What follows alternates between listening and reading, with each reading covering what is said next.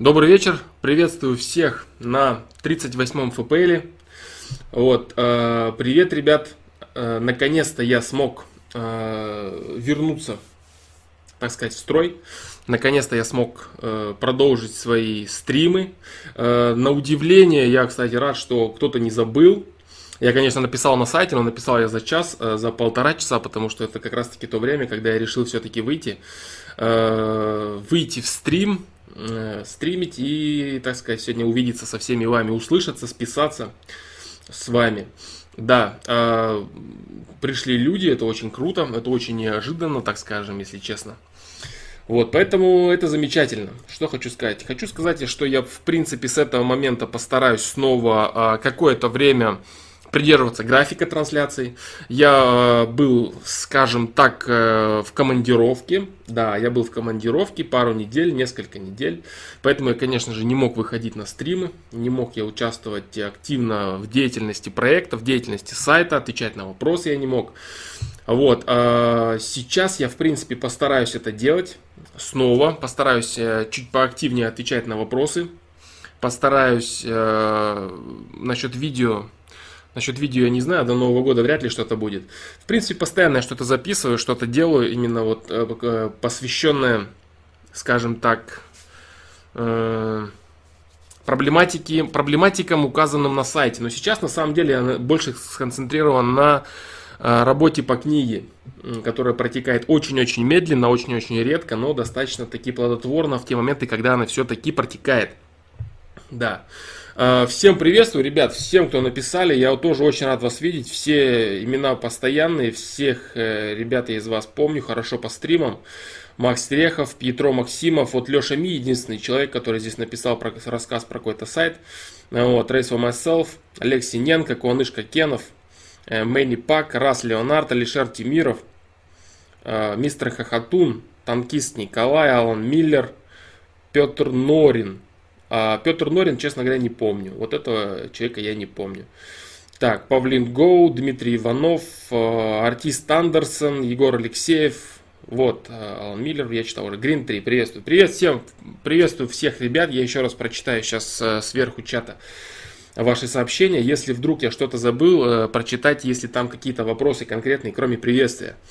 Вот такие дела. А, все это время, Green а, 3, нет, все это время я на самом деле а, был в командировке. Я был в командировке, я не болел, к счастью. Да. Что еще сказать? Э, Дмитрий Извеков. Привет, Дмитрий Извеков или Извеков. Извини, если я путаю ударение, я это делаю постоянно. Вот оно вот так вот, и никак по-другому это, это не происходит из веков, может быть, или из веков, или из веков. Я не знаю, дружище, как правильно. Так, э, ну что, что, что еще я могу сказать? Э, крайнее видео, которое э, в работе, которое про тот самый выбор профессии, к сожалению, оно застряло. Застряло оно на одном из этапов, который я не буду опять озвучивать. Вот, но в принципе оно э, помаленечку двигается. Оно помаленечку двигается, да. Так, так, так, так. Что еще сказать? Что еще? А, еще скажу я, что, в принципе, это новостью на сайте уже было сделано. Э, человек, который занимается развитием сайта, имеется в виду пишет код, программист, дизайнер, он изъявил желание э, возобновить некоторую работу, делать какие-то определенные обновления на сайте, за что же ему, кстати, большая благодарность. Вот, он э, сделал, изменил вид комментариев, которые теперь отображаются. Я считаю, что правильно и нормально заходишь на... Это, кстати, очень полезно на двух а, на двух страницах, так скажем. Это первая страница, это стена комментариев, где много комментариев. И э, блиц вопросы, где тоже много комментариев, потому что люди постоянно там что-то спрашивают, что-то пишут. Вот. И теперь последний комментарий отображается сверху, с самого верху, и все это разделено на страницы, на которых отображается по 20 комментариев. Потому что люди, которые заходят на блиц вопросы, и у них загружается там 100 комментариев, или на стену, на стену комментариев, я думаю, это не совсем правильно. Также некоторые вопросы, которые получают э, обширные дискуссии, Э, тоже я думаю, что правильно было бы э, заходить на какой-то вопрос и сверху видеть последний вопрос. Вот такие дела. Так, так, так. А, так. Так, так, так, так, так. Уже пошли вопросы. Uh, уже пошли вопросы, замечательно. Так, ну вот, uh, что касается продолжительности стрима, сегодня стрим будет не продолжительный, uh, потому что, потому что мой друг в данный момент готовит пиццу, сам себе он готовит пиццу, да. Почему и почему так получилось, я объяснять не буду. Суть заключается в том, что он завтра улетает, и я должен с ним так сказать, увидеться, попрощаться и поговорить и так далее, и так далее. Пусть это все будет дистанционно, но тем не менее все это должно произойти. Поэтому э, стрим, я думаю, что пройдет где-то, наверное, двухчасовой, возможно. Да, возможно, так будет он. Я постараюсь уложиться в это время. Вот такие дела. Поэтому э, постараюсь сразу перейти к делу, пере, перейти к вашим вопросам. Спасибо всем, кто пришел. Очень рад, в принципе, что э, не забыли за это время. Э, и я очень рад тому, что получилось у меня сегодня это сделать. Это очень круто, да. Работа продолжается, в принципе, все в старом режиме, так что ничего не переживайте, никуда я не пропал. Иногда появляются дела, они будут появляться в будущем. Я буду какое-то время отсутствовать э, в целом на проекте, но я всегда помню об этом, потому что это часть, часть моей жизни. Вот так вот. Все. Э, так, так, так, так. Начну я, пожалуй, с Ютуба. Ну, в принципе, тут Ютуб в основном и идет. Куанышка Кенов, я вижу, задал вопрос. Да. Так, так, так. Так, Евгений Слэш, э, на этот вопрос я сегодня отвечать не буду. Вопрос, э, так, так, так, так, косяки, хорошего в жизни, тролливали. Вот эта вот вся тема касательно души и прочего, прочего, я сегодня отвечать не буду на этом стриме, да. Вот так. Сразу тебе скажу, э, я вижу несколько вопросов твои, ты, ты задал. Так, да, то есть на тему, э, на тему души, реинкарнации и чего-то такого подобного я ответил, в принципе, последний вопрос на сайте, как раз таки на этот счет. Я там сказал о том, о чем я не буду разговаривать. Сергей Сипенко, привет, привет всем ребят, кто присоединяется. Вот, поэтому вот такие дела. На какие-то вопросы я буду сегодня отвечать, на какие-то вопросы буду отвечать потом, на какие-то вопросы я в целом на стримах, по крайней мере, не буду отвечать. Да, ну я не знаю, какие это, я перечислить сейчас набор не могу, поэтому буду отвеч... говорить об этом по мере возникновения самих таких конкретных вопросов, да. Так, ну все, все, теперь я э, поднимаюсь наверх чата и буду уже непосредственно отвечать на ваши вопросы. Поехали, ребят. Так.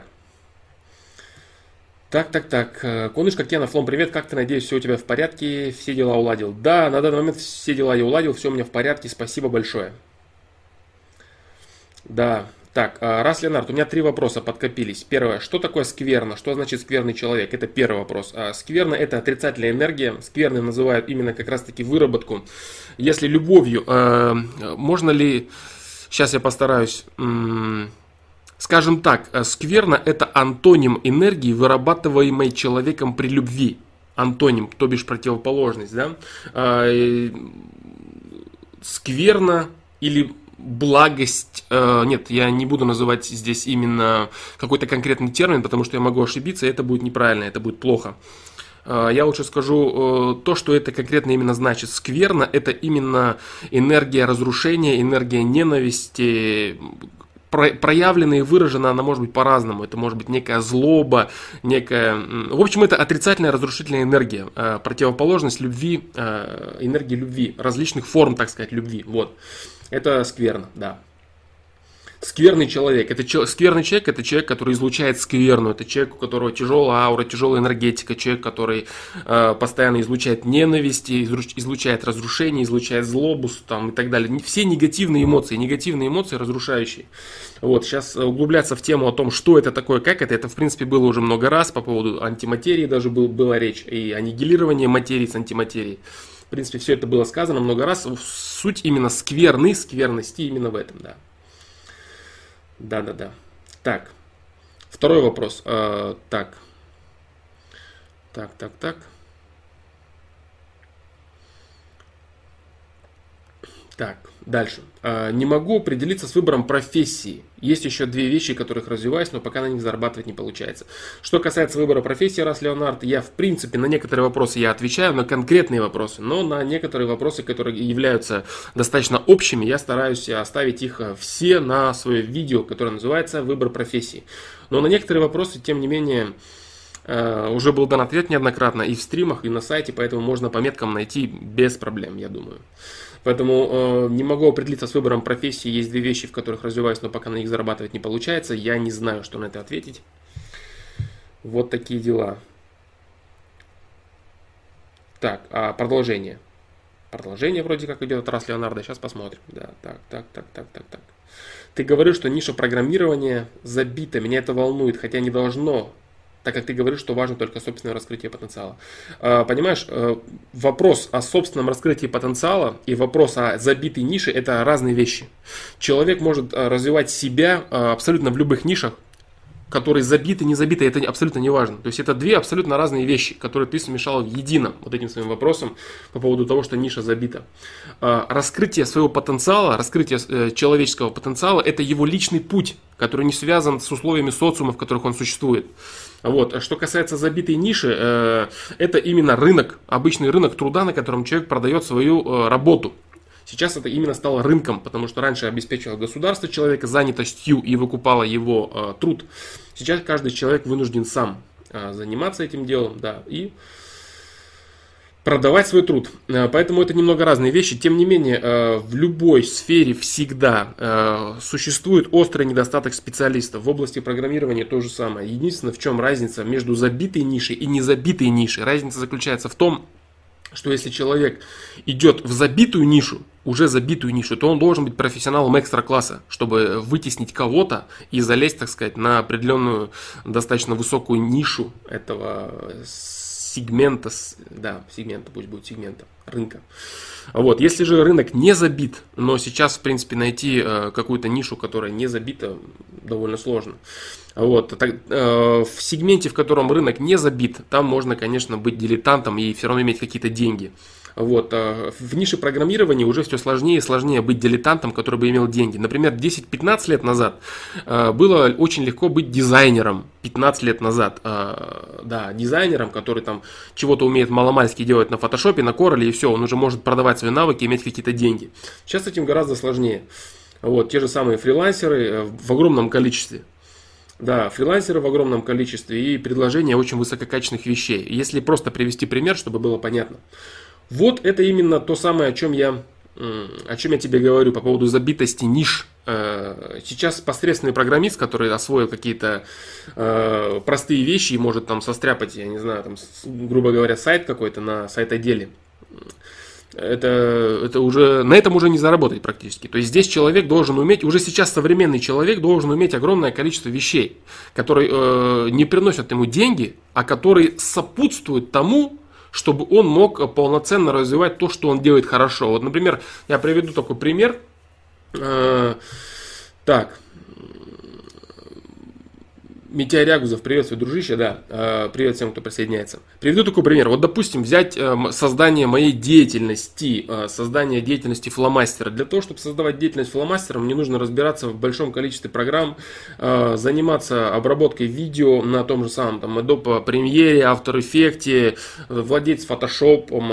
Решил я тогда сделать монополию много лет назад, и для этого мне нужно было хорошо ознакомиться с Corel, ну, как хорошо, на уровне хотя бы э, умение пользоваться на уровне э, новичка, скажем так, да, этого мне было достаточно.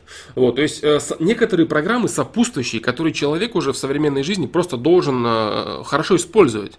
Уверенное владение клавиатурой, уверенное владение офисом Microsoft Office, интернетом, социальными сетями, поиском, то есть как правильно искать информацию. Все эти вещи – все эти вещи. Раньше они давали человеку, причем каждая из них, они давали человеку возможность зарабатывать на рынке. То есть ты умеешь что-то одно из этого.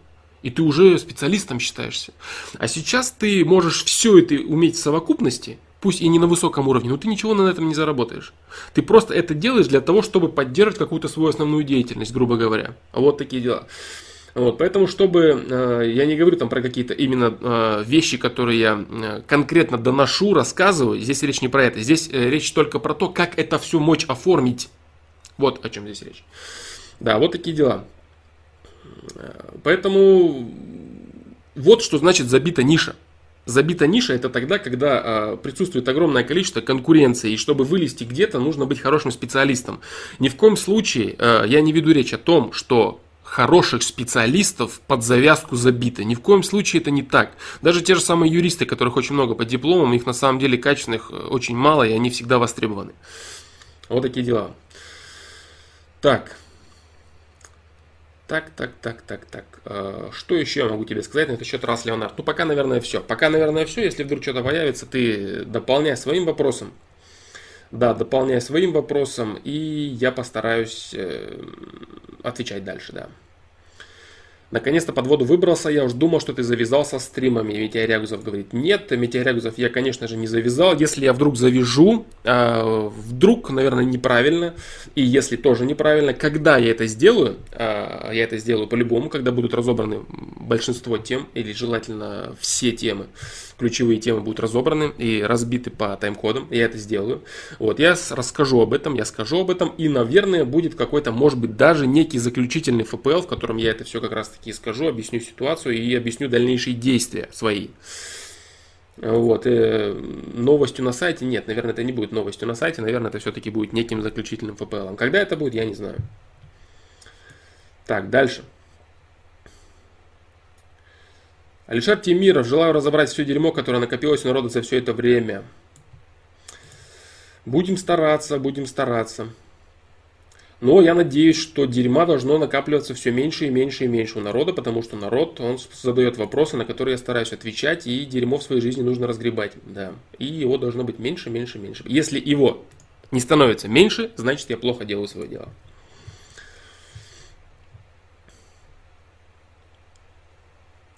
Раз Леонард в продолжении своего вопроса, э, спасибо Флом, разъяснил по чесноку. Раз Леонард, короткое дополнение. Чувствую, нутро прям отталкивает меня от этой ниши. Ну, вот это другой вопрос. Понимаешь, это совсем другой вопрос. То есть здесь мы уже говорим, получается, не про рынок. Здесь мы говорим уже про э, реализацию личности. То есть здесь мы говорим уже о том, чего хочет, так сказать, твое то самое нутро, о котором ты говоришь, понимаешь? Вот, это слегка, не слегка точнее, это совсем другой вопрос. Это не вопрос забитости ниши, это вопрос э, стремления твоей самореализации. Поэтому, поэтому здесь, да, здесь надо прислушиваться, здесь надо думать, здесь надо думать. Здесь надо внимательно к этому подойти и отнестись. Но я говорю, это другой вопрос, это не вопрос забитости ниши. Прислушивайся к этому голосу, к этому голосу прислушивайся. Так, дальше. Алекс Стрэндж, привет, ты здравый чел, добра тебе. Спасибо, Алекс Стрэндж. Так, так, так, дальше, дальше, дальше. Так, э, с возвращением, рад тебя видеть. Мистер Хохотну, спасибо. Петр Норин, привет, как относишься к АГС? Э, не помню такого сокращения. Скорее всего, возможно, какое-то известное, но я не помню об этом. А, кстати, по поводу вопросов, э, как я отношусь к тому или иному, а, я не советую вам их задавать, потому что, наверное, многие люди могут подумать, что я а, с утра до вечера чего-то там читаю и ознакомлюсь со всем, чем только можно, именно какими-то мнениями людей или какими-то теориями и так далее. Нет, на самом деле этим я совершенно не занят, потому что для меня это не нужно. Вот, я могу знать в некоторых вещах гораздо меньше, чем даже задающий вопрос. Вот так.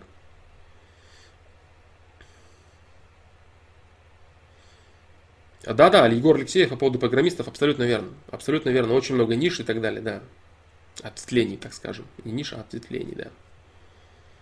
Но тем не менее, тем не менее, э, люди, огромный поток людей, уже много лет отучившихся и э, занятых на рынке, он присутствует, и открытость и ширина этой ниши, она уже не позволяет дилетантам, которые умеют абы чего зарабатывать хоть какие-то даже деньги, даже на фрилансе. То есть там уже надо быть специалистом, как и во многих других областях, причем серьезным специалистом.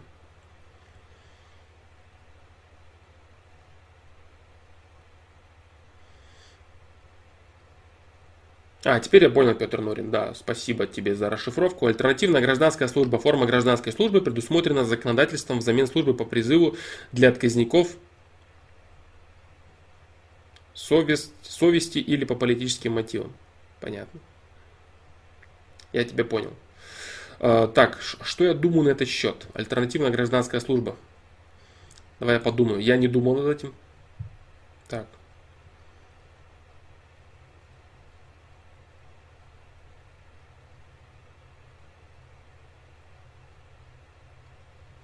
Я не смогу ответить, потому что мне надо ознакомиться. Мне надо ознакомиться с условиями. Для каких людей, на каких условиях, на каких основаниях. Я не ознакомился с этим. Нет, не ознакомился. Нечего сказать, к сожалению.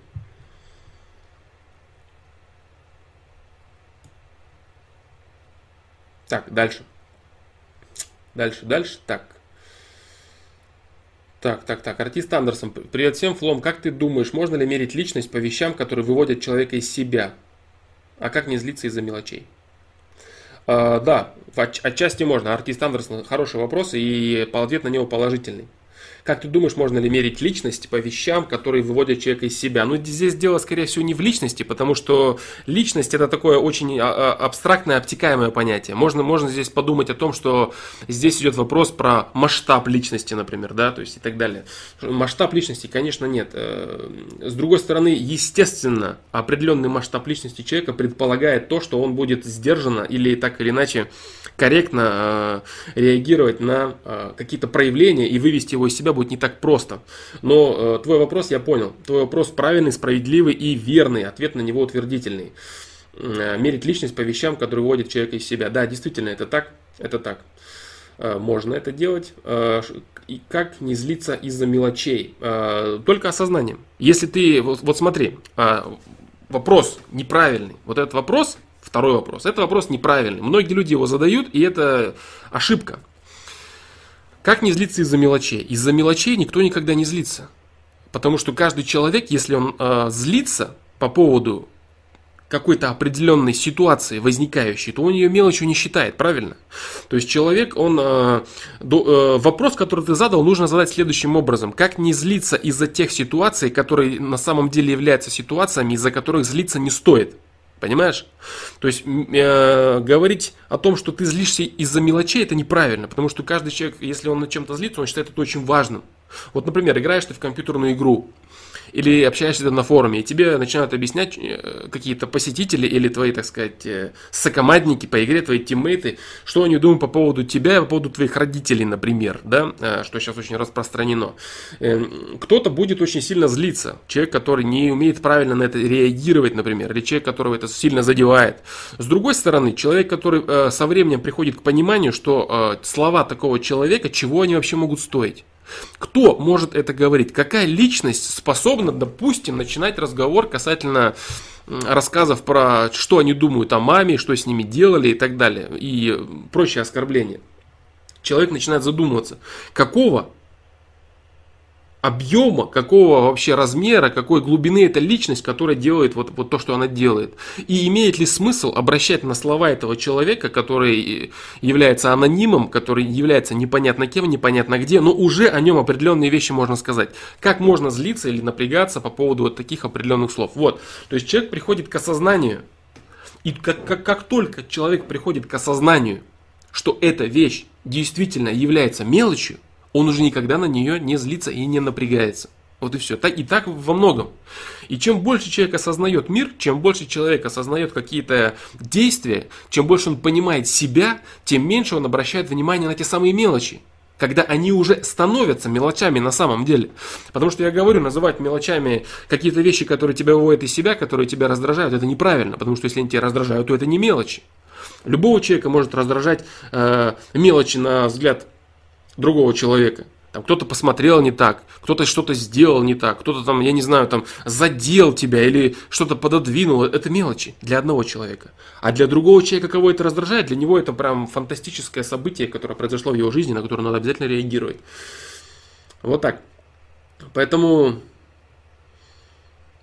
вот такие дела. А, как не злиться из-за мелочей, осознание, осознание, э, приходящее со временем касательно того, что эти вещи, которые тебя напрягали и злили, они действительно являются мелочами, незначительными. Вот. Если ты сам этого не поймешь, никто тебе ничего никогда не объяснит. Если ты э, напрягаешься по какому-то поводу, а кто-то тебе говорит, да что ты напрягаешься, это же мелочь, это же не важно. Это для него не важно, для тебя это важно его субъективное восприятие это мелочь, а для тебя это, это великая, великая проблема. Когда кто-то там чего-то там в онлайне тебе там послал или еще что-то сделал, для тебя все это, это проблема, это, это событие, это, это событие, требующее действий. Вот. И как только ты осознаешь, что вообще происходит в разных отраслях, э, в разных, так сказать, проявлениях твоей жизни, ты сразу реагируешь на все по-другому. Вот такие дела. Вот как.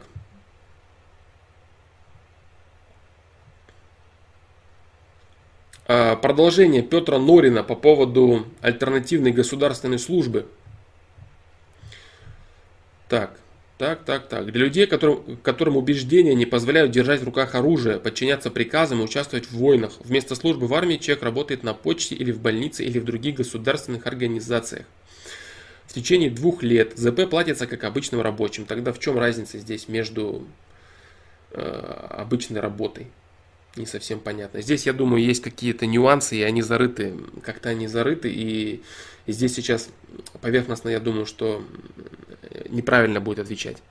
Потому что если все так же, это просто обычная работа, на которую тебе платят э, зарплату, это обычная государственная служба, чем она отличается от обычной государственной службы или от обычной работы? Нет, здесь, я думаю, какие-то вещи нужны, которые, которые нужно ответить и понять, скажем так. Да. Вот такие дела. Так, так, так. А, дальше. Продолжим. Пьетро Максимов. Флом, я заметил, что моя нужда в общении с людьми, меня окружающими, будь то друзья или еще кто-то, варьируется. Весной и летом хочу общения, движения, а зимой, наоборот, хочется огородиться от всех. Все в порядке, все нормально, я считаю.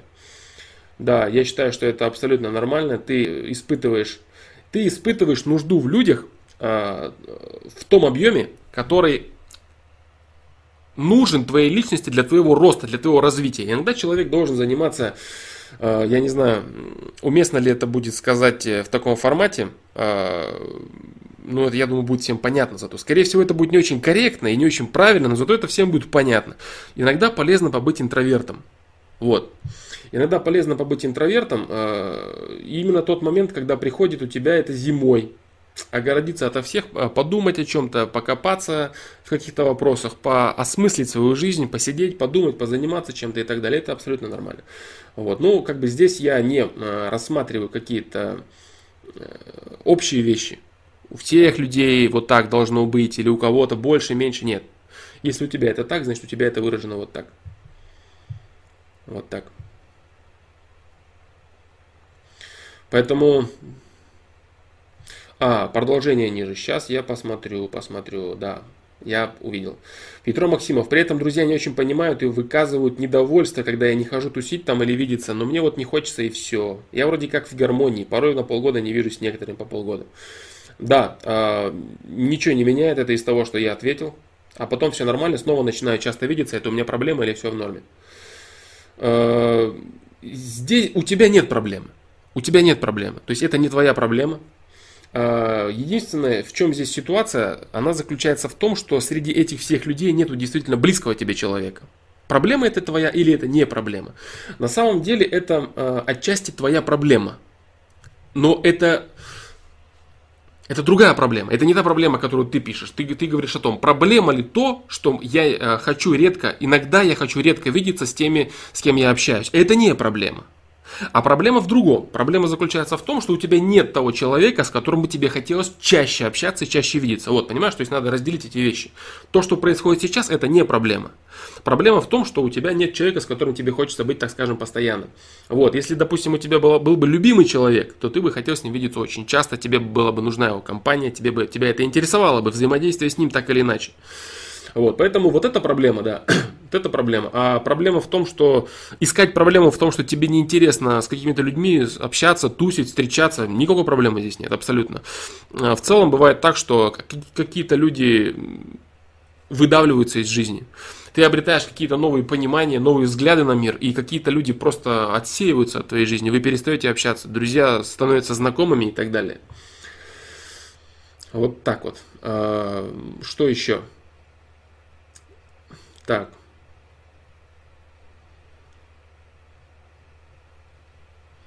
Так, так, так. А, что еще я могу тебе сказать? Что еще я могу тебе сказать по этому поводу? Так.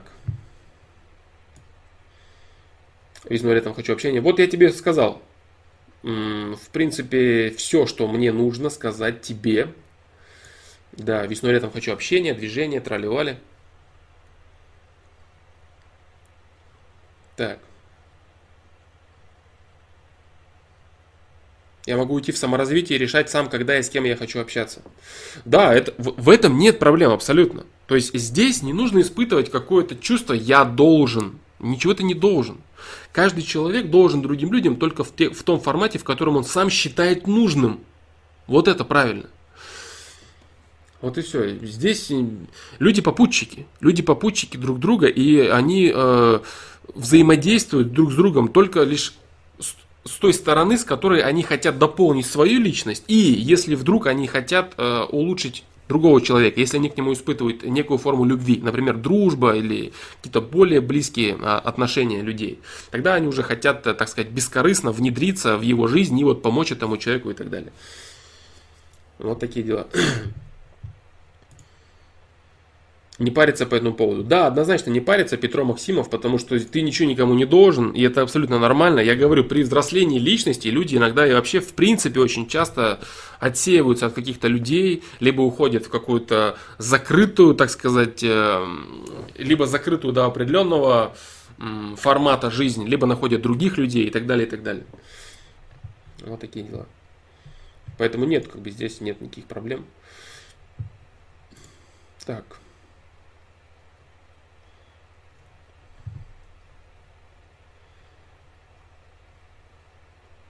Так, так, так, так. вот. Дальше. Продолжим, продолжим, продолжим. Вот я вижу, я читаю, кстати, дискуссию, да, по поводу э, альтернативной государственной службы. И вот с одной стороны мнение, да, и с одной стороны мнение, что платят мало, служить в других городах, а, опять же, Петр Норин говорит, что это все не так. Поэтому я говорю, до того, как я ознакомлюсь сам с этим и вникну в это с разных сторон, я не смогу, к сожалению, ничего сказать на этот счет.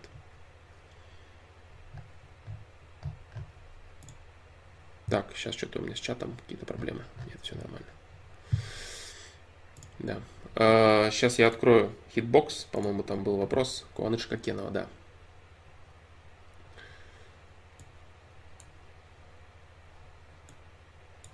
Да, вот он, этот вопрос. Куаныш Кенов спрашивает. Э, у меня такая ситуация. Хочу записаться на курсы по физиогномике, но родители против, так как эти курсы стоят 2-400 рублей за занятие. Всего 6 занятий по базовым знаниям и более 6 углубленно. С одной стороны, финансовая ситуация, не скажу, что катастрофическая, но среднерешаемая. Сейчас у нас действительно сложный финансовый период, и сестренка заболела. Дошло аж до скандала и слез.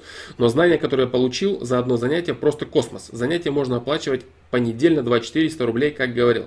С одной стороны, не хочется сильно давить, так как можно привести так как может привести у родителей к проблемам со здоровьем. Родителям не дороже. Но с другой стороны, я ведь имею право на развитие. Дай совет Флом. Флом, может, я эгоист, моя совесть сейчас борется с мозгом. Э, ограничивать, ограничивать свою семью, если ты э, являешься единственным источником заработка, тем более в здоровье, э, во имя своего дополнительного развития, это неправильно. С точки зрения э, совести, я уверен, твоя именно об этом и рассказывает твоему мозгу. Вот, и с точки зрения обычной логики, вот, и с точки зрения, э, я не знаю, правильно будет сказать, мужской этики или этики мужчины, э, обеспечивающего семью, скажем так. Э, это можно сравнить вот с чем. Твоему ребенку или твоей женщине нечего одеть, а ты рассказываешь, что вот ты должен сходить по там какой-то курс личностного роста, и вот тебе срочно нужно потратить на это деньги, и вот садик вы не будете оплачивать своему ребенку, потому что тебе вот нужно срочно туда сходить, потому что ты вот личность свою. Твоя личность, в первую очередь, это не то, что ты э, узнаешь, твоя информация, за которую ты платишь. То есть, например, э, твоя личность это не то, что тебе фломастер рассказал.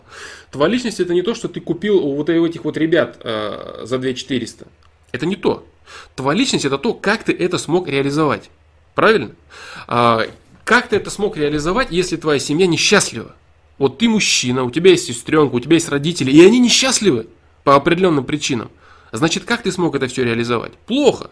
Вот и все. Все меряется элементарными результатами. Во всем есть простые, простые законы логики. Если ты рассказываешь себе, что ты высокодуховная, высокоразвитая личность, у тебя все замечательно, ты вот такой вот молодец и сам на себя нарадоваться не можешь, ты впитываешь новые знания, посещаешь пятое-десятое, но толку с этого никакого нет. Толку.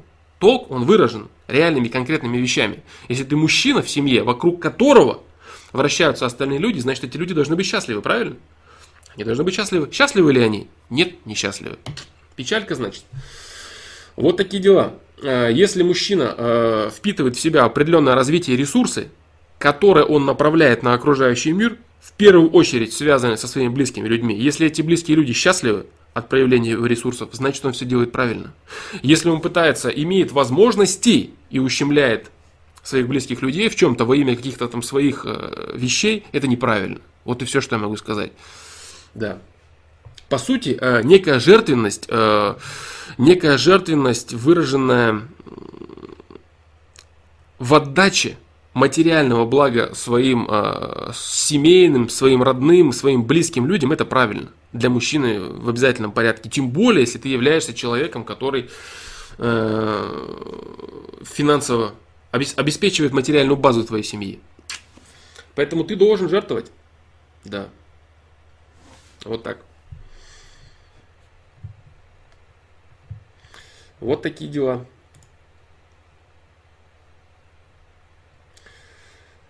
Э, может, э, я эгоист. Ну, насчет эгоизма я не думаю, что правильно. Понимаешь, все дело в чем? Все дело в действительной потребности этих вещей. Понимаешь? Действительная потребность этих вещей. Насколько потребность твоей семьи в ресурсах действительно острая по отношению к тому, что ты хочешь их потратить на свое развитие. Но вот из того, что ты пишешь, например, а, действительно сложный финансовый период, и сестренка заболела. Понимаешь? Если ты не можешь решить эти вопросы материальные, и при этом ты хочешь эти деньги взять и, э, так сказать, потратить на свое так называемое развитие, это неправильно. Это мое мнение, да?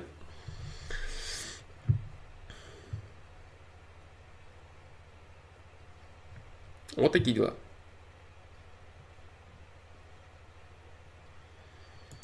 Дальше. Так.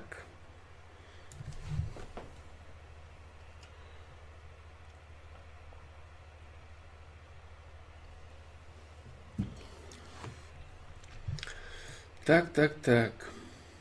Так, так, так.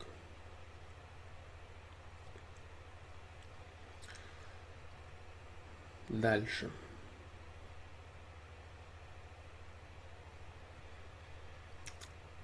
Так, так, так.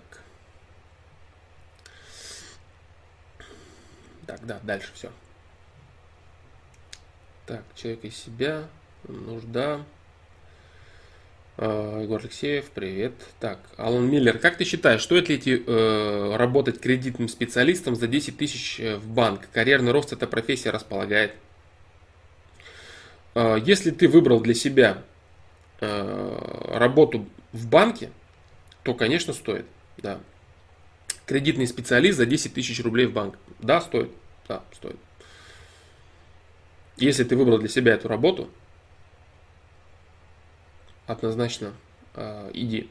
Если тебя, э, если ты здесь уточнил, видишь, ты здесь уточнил именно не должности, не имеется в виду не обязанности какие-то конкретные, а здесь ты уточнил именно маленькую зарплату. Но зарплата у тебя не может быть большой, потому что в банках э, работники, которые только вот начинают свое, так сказать, восхождение до великого банкира модного, они получают очень мало.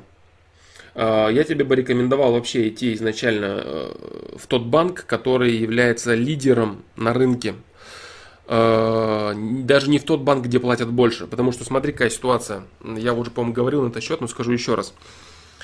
Э, банковские работники, они ценятся по какому принципу? Они ценятся по принципу серьезной начальной базовой школы. А серьезная базовая школа, она э, обычно присутствует в очень популярных банках.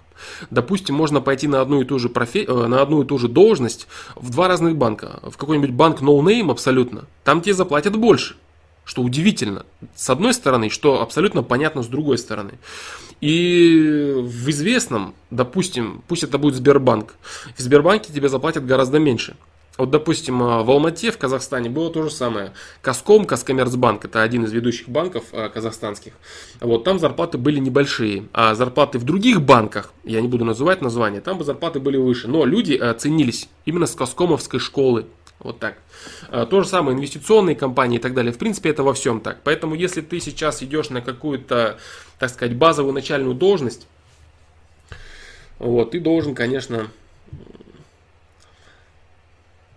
в Сбербанке еще меньше. Да, да, конечно, конечно, конечно меньше.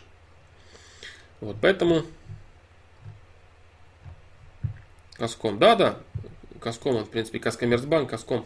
Вот, поэтому, если ты э, собрался идти по этой нише, если ты выбрал для себя этот путь, то иди, но иди э, за деньгами не гонись.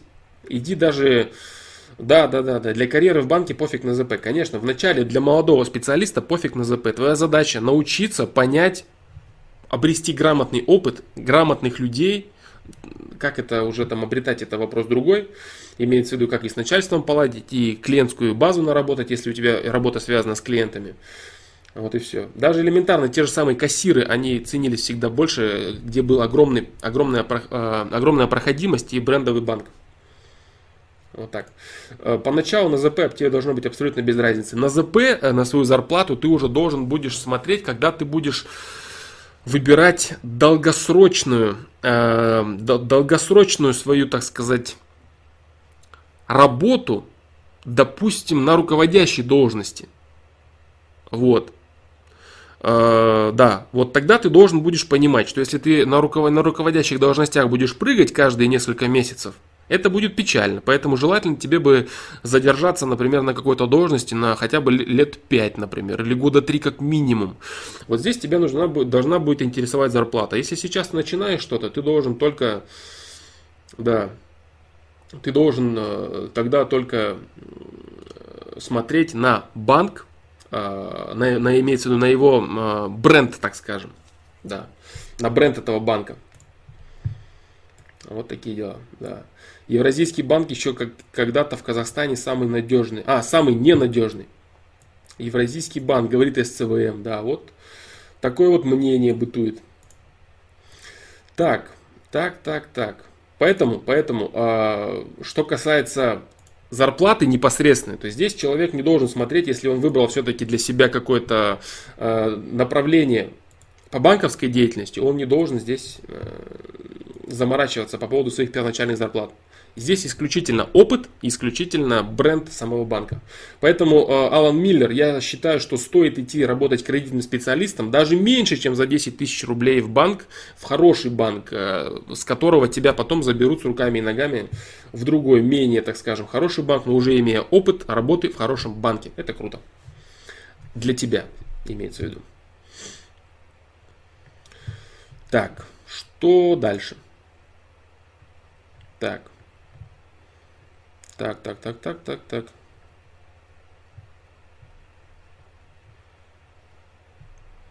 Так, так, так. Ненадежные те банки, которых сейчас нет. Альянс, Тураналем и так далее. Евразийский на плаву стоит норм. Это вот Алишер Тимиров отвечает СЦВМу. Да, такой вот диалог. Так, дальше. Ладно, про банки понятно. Дальше. Так.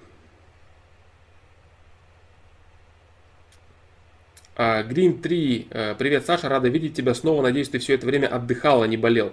А, так, отдыхал, а не болел. Э, можно подумать, что я как будто бы болел, и есть такой правильный, не должен болеть, да, и как будто бы не показывался на стриме. Да, так можно подумать, но это не так. Как это можно доказать? Э, так, так, так, так, так. А, я могу показать билет, которым я возвращался. Сейчас я это сделаю. Для чего я это сделаю? Я это сделаю не в качестве оправдания, а в качестве того, чтобы показать Э, правдоподобность своих слов, если все-таки люди есть, которые сомневаются. Да, сейчас я это сделаю. Сейчас, секундочку.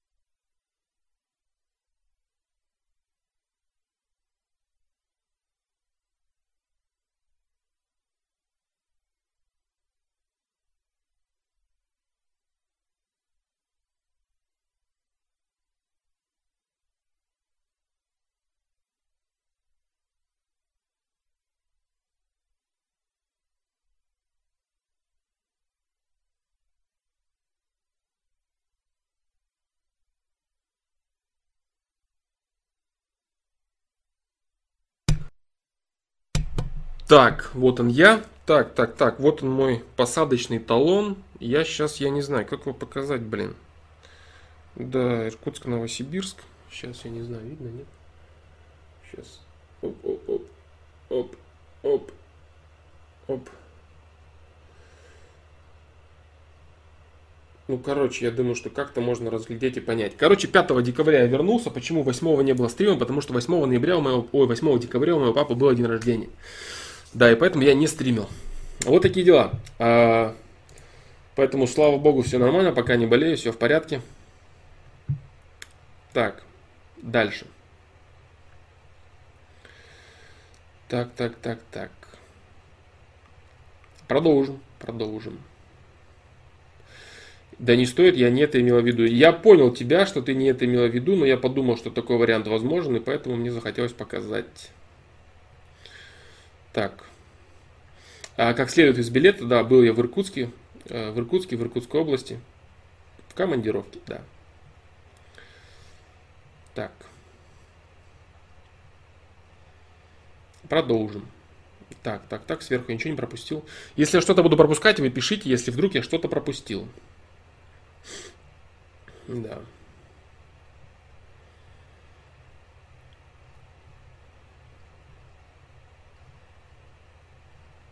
И а, третий вопрос, раз Леонард, вот он третий вопрос. Да, третий вопрос, раз Леонардо. Да. Чинги, Флом, привет, как здоровье, почему пропал? Здоровье в порядке, слава богу, отлично все. Почему пропал? Потому что я был занят, я был в командировке. И вот я наконец-то смог выбраться. А, третий вопрос, раз Леонардо. А, всегда ли мысли должны быть такие, как в видео вредные приложения мозга? То есть постоянно думать, что мои мысли часть моих действий. А, насколько всегда ты должен себе это внушать, так скажем, да, это персональный вопрос.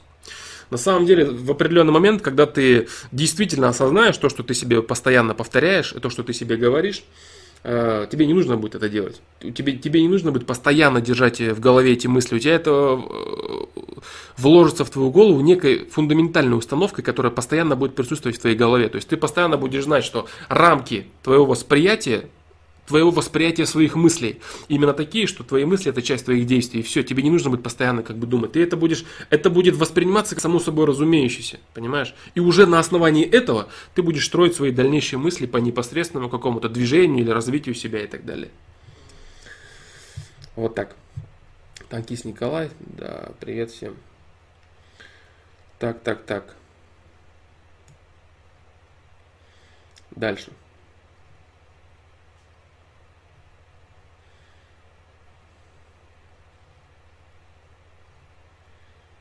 Дальше, да.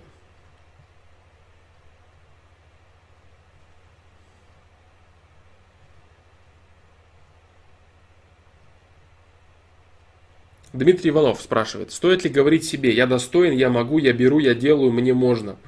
В сложные моменты меня это воодушевляет, зная, что ты отвечал про аффирмации, но интересует конкретно этот набор фраз. Я достоин, я могу, я беру. Нет, не стоит этого делать. Этот, фраз, э, этот набор фраз э, лично меня, лично мне не нравится. Я достоин. Каждый человек считает, что он достоин всего, что он хочет. Да.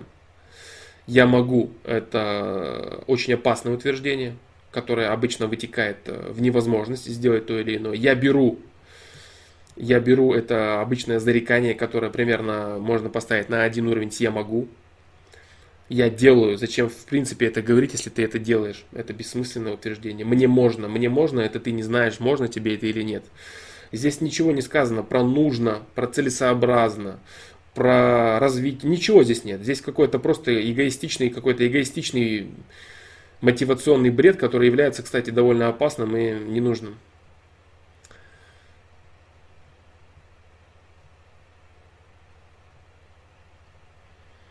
Да. Э, Валера Инфаркт, привет, дружище, привет. Да. Вот такие дела, Дмитрий Иванов, вот как-то так, я тебе сразу отвечу. Green 3, маленький вопрос. Я так понял, что ты не пользуешься Фейсбуком. Есть какая-то причина? Да, есть. Я не взаимодействую ни с кем на Фейсбуке.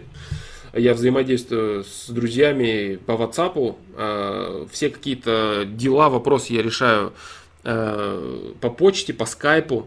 Э, люди, которые так сказать, не знаю, находят мои видео, это есть только ВКонтакте, и то это представлено очень узко, это представлено только несколькими группами, которые берут мои видео, и все, собственно. То есть это я только выкладываю информацию на своей странице, и меня знает очень узкий спектр людей, поэтому на Фейсбуке, да, я не представлен. Есть у меня одна страница, там э, не Александр Фломастер, другая. Есть у меня она для взаимодействия с одним человеком, по-моему. И то я с ним взаимодействую сейчас больше по WhatsApp. Вот и все.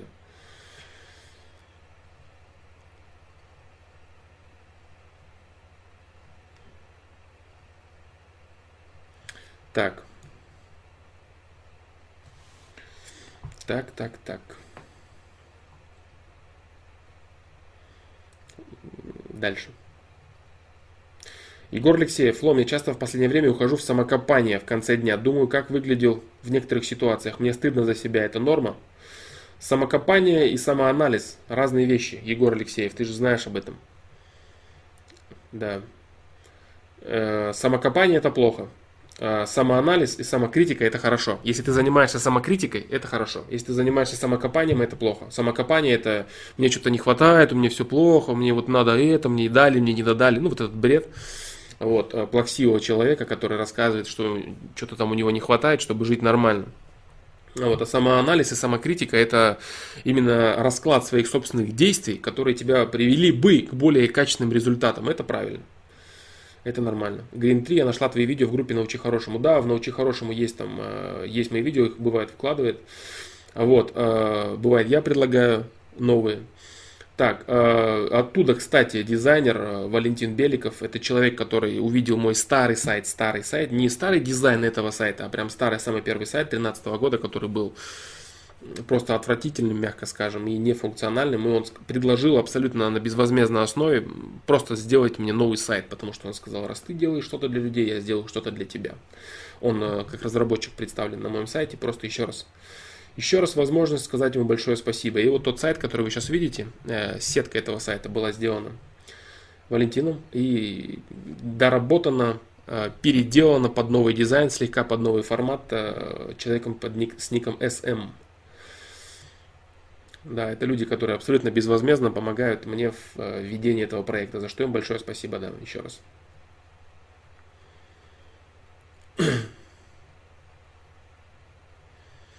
Так, дальше. Вот такие дела, Егор Алексеев, да, возвращаясь к твоему вопросу.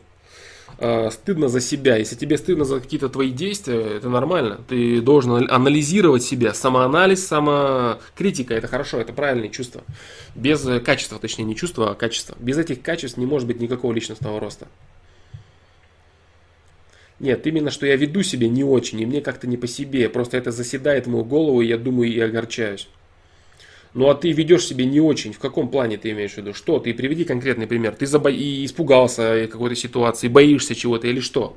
То есть ты проанализировал свои действия. И ты можешь исправить эти действия. То есть вот ты говоришь сам себе вечером, ты лежишь в кровати и говоришь, я вот это вот, да, я совсем вот то-то, то-то вот э, не сделал, потому что я вот не знаю, я не мог. Как ты, как ты рассуждаешь? То есть что? Приведи пример твоей какой-то конкретной мысли. То есть в чем ты себе не нравишься? Что? Или я себе не нравлюсь, вот я вот плохо выгляжу, вот я вот это что ли? Это самокопание.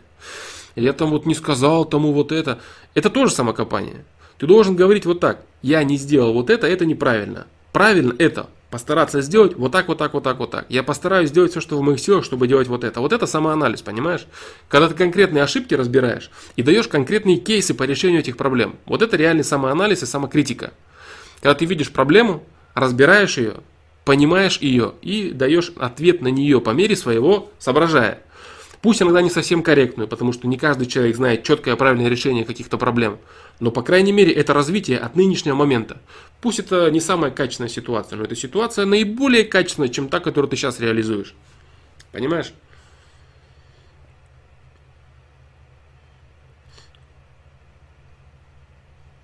Вот такие дела.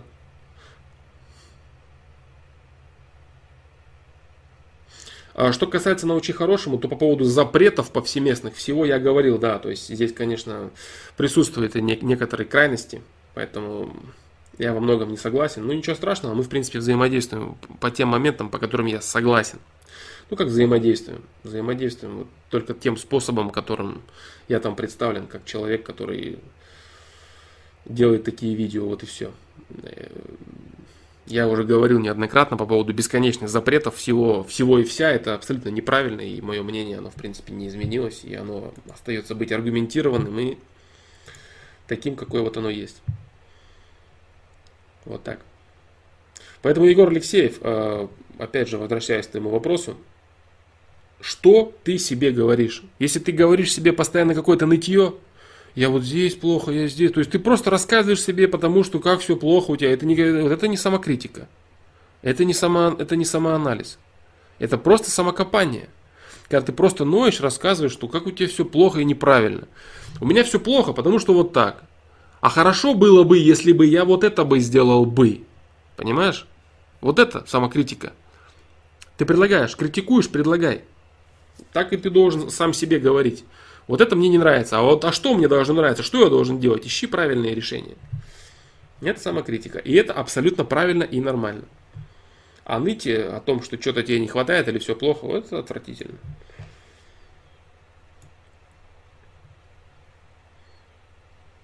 Так, дальше.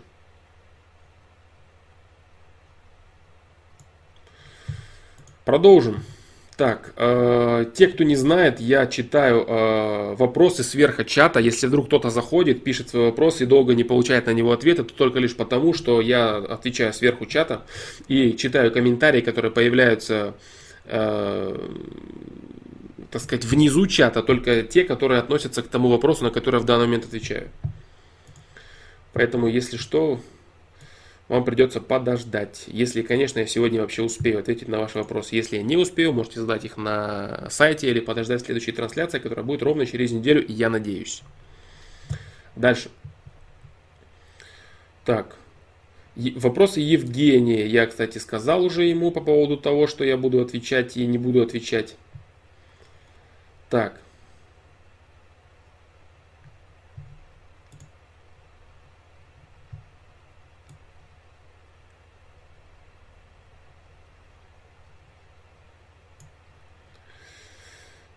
Да, ступени.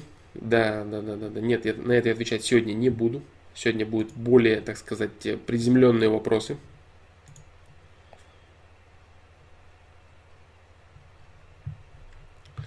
Дальше. Так, э, раз Леонард пословица, что посеешь, что и пожнешь, стоит ли постоянно сеять, так сказать, или надо отдыхать, пока тебя не было, появились вопросы? Что посеешь, что и пожнешь. Э, стоит ли постоянно сеять? Нет, иногда надо пожинать еще. Вот. Стоит ли постоянно сеять или надо отдыхать иногда? Постоянно сеять не стоит, потому что ты будешь забывать пожинать.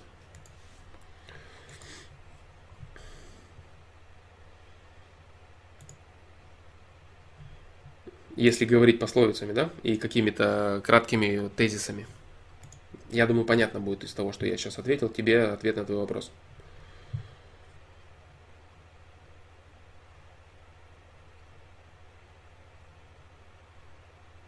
Евгений, по поводу твоего вопроса, как понять э, испытание или что-то хорошее дано, я говорил уже неоднократно на этот счет, чем это выражено, и в стримах, и на сайте. Так.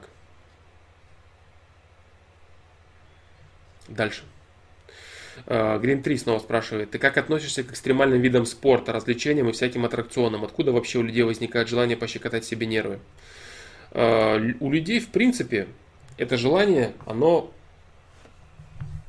было всегда. Оно было всегда, и оно есть у всех людей. И оно есть не только у тех, э, кто занимается экстремальными видами спорта. На самом деле, вот смотри, э, почему так популярны э, сопливые песни про любовь? Именно песни про расставание, какая-нибудь Максим или там, как ее это, Савичева, почему эти песни так популярны? Это же просто плач о том, что что-то не получилось. Люди хотят испытывать эмоции всегда. А, почему так популярны паблики с другой стороны? Почему так популярны паблики э, с юмором? Потому что люди хотят испытывать эмоции. А чтобы что-то, испытать какую-то положительную эмоцию, и нужно, нужно много чего сделать допустим, в своей жизни что-то улучшить и так далее. А можно посмотреть какой-то смешной паблик или юмористические программы. Это самый лучший товар, который есть э, на рынке, так сказать, шоу-бизнеса. Юмор. Вот, и юмор, ну и секс, разумеется, да, юмор и всякая эротика. Вот, так вот, э, гораздо проще, чтобы вообще ничего не делать, испытывать негативные эмоции испытывать негативные эмоции, поэтому все любят э, какие-то там, э, какие-то плаксивые песенки или посожалеть, погрустить, пожалеть себя и так далее. То есть испытывать какие-то эмоции, поддерживать себя в состоянии жизни. Так вот, люди, которые занимаются экстремальными видами спорта, они тоже делают это для того, чтобы испытывать эмоции. Только в, случае, в, в отличие от тех людей, которые сидят и просматривают какие-то паблики, эти люди делают что-то в своей жизни. Допустим, он прыгнул куда-то или перепрыгнул что-то. По сути, абсолютно бесполезное действие, еще и с огромным риском для жизни. Но, тем не менее, он перешагнул через какие-то свои внутренние рамки, страхи, и он что-то сделал в своей жизни. Если говорить о целесообразности вообще этих вещей, то э, можно поставить под сомнение целесообразность вообще в принципе хоть чего. Э, какой-нибудь буддист может тебе сказать, что вообще в принципе не, не ничего делать. Что целесообразно сидеть э, и созерцать все любое действие вообще в принципе нецелесообразно. Поэтому все здесь меряется какими-то рамками. Целесообразен экстремальный спорт. Нет, вот лучше ходить на завод и работать. А зачем завод на завод? Ну, чтобы изобретать какие-то, вот не изобретать, точнее, а вырезать какие-то детали. Или там э, сварить, паять, или строить и так далее. А зачем это все? Ну, чтобы вот это то-то делали. А это зачем? Ну, для того, чтобы вот так. А это зачем? Чтобы те-то продали или те-то использовали. А зачем это? А почему? Ну, это можно бесконечно, понимаешь, бесконечно копаться отыскивая истинную причину и целесообразность. Целесообразность здесь, если сузить все эти философские рамки откинуть, целесообразность здесь в поиске эмоций, в поиске эмоций, в поиске адреналина. Все. Люди это делают, и они, по крайней мере, отличаются от тех... Э, они отличаются от тех людей, которые пытаются искать быстрые эмоции, ничего не делая в своей жизни. Я, допустим, гораздо больше уважаю любого экстремала, чем человека, который постоянно сидит с утра до вечера и смотрит смешные ролики в интернете. Это лично мое мнение. И могу его аргументировать. Я его аргументировал, но могу повториться. Человек делает что-то в своей жизни. Он, во-первых, э, развивает свое физическое тело. Во-вторых, он постоянно преодолевает какие-то рамки, так сказать, грани возможностей человека. Да? Он этим занят. Насколько это вот э, прагматично, насколько это полезно с точки зрения развития социума. Ну, в принципе, это достаточно полезно, потому что это раскрывает определенные грани человека. Это раскрывает, и даже если не говорить э, о каких-то о развитии самого физического тела, потому что нельзя быть экстремалом, если ты, ну, можно, конечно, можно, в принципе, спрыгнуть с вертолета на какую-нибудь э, кучу поролона или еще чего-нибудь, э, не обладая никакой подготовкой, имеется в виду, можно сделать такие условия внизу поставить, что практически любой человек, как бы он ни упал, ну, конечно, только нам не шея или еще чем-то, что он, в принципе, себя не покалечит. Или не поролон, поролон, наверное, будет очень жестко. Ну, в общем, любая поверхность, которая примет определенный вес без э, последствий. Можно сделать так. Но э, обычно э, любой экстремал это очень хорошо физически подготовленный человек. И это уже очень круто, не так ли? То, что они рискуют жизнью, вот, допустим, недавно, как недавно, э, какое-то время назад, вот человек, который, как они эти называются, ой, забыли, как они называются, так. А, как же они называются? Эти костюмы, которые... Сейчас вы мне, наверное, скажете, которые вот они прыгают со скал, летят, расправив руки. Эм, из головы вылетело, постоянно вылетают такие вещи из головы, как ненужные, видимо. Да. А, короче, один человек, который недавно поставил рекорд, серьезный рекорд, он а, пролетел совершенно небольшую, так сказать, щель в скале. А, вот, э, с огромного расстояния. А, и потом он попробовал, решил попробовать свой трюк, и он разбился, он погиб. Да, человеку скайдайвер, точно, да, конечно, конечно, Александр Макеев, скайдайверы, да. Скайдайвинг, да. Да, да, да, точно. Вот, э, вот я говорю, да, Павлинго, именно о том, что этот парень, который поставил рекорд, уже разбился. Вот, то есть людям нужно постоянно что-то вот, что-то постоянно новое, новое, дальше, дальше, дальше. Это некое, некий путь развития. Это некий путь развития этих людей, которые видят для себя именно вот стремление направлять свою энергию туда. Насколько это целесообразно, для кого-то это абсолютный бред. Абсолютно нецелесообразно. Они скажут, что можно горы свернуть в других каких-то областях, чего-то создать там и так далее. Но много людей это делают на самом деле.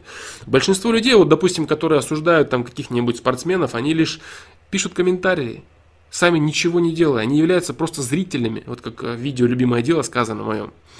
Профессия зритель, который все осуждает, всех порицает, но сами по сути ничего не делают, а только рассказывают, что вместо вот, вот этого, вот этот турникмен, вот он лучше бы пошел бы вот и то сделал.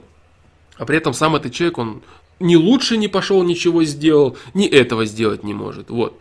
Здесь вопрос в том, чтобы человек что-то делал и направлял свою энергию в то русло, на которое ему хватает мировосприятия. Если у экстремалов мировосприятия хватает на то, чтобы развивать свое тело, направлять на поиск адреналина, это уже хорошо. Это нормально. Это их путь. Поэтому отношусь я, в принципе, к, к экстремалам, к профессионалам вот э, своих каких-то определенных видов экстремального спорта с большим уважением. Да. И философские размышления о том, что это нецелесообразно, это не нужно, это глупо, это вторично, я считаю. Это вторично, да. Wingsuit, да, Wingsuit, по-моему, это, да, Skydivер, Wingsuit, да, да, да, да. Владимира Макулова знаю ли я? Нет, я не знаю Владимира Макулова. А может и слышал, но на данный момент вот так вот не припомню. К сожалению, а может и нет. Не знаю я, не знаю. А, я говорю, да, по поводу знаю ли я тех или иных людей, задать вопросы бессмысленно, потому что я не копаюсь, потому что у меня нету потребности в затыкании дыр своего мировосприятия знаниями каких-то э, людей дополнительных. Вот так. Какую-то информацию я нахожу, да, для себя. Но вот Владимира Макулова я как-то не нашел для себя. Так. Можешь назвать хотя бы несколько таких косяков. Так, так, так. Заниматься, талант, малант. Так, сейчас. А вот. Так, так, так.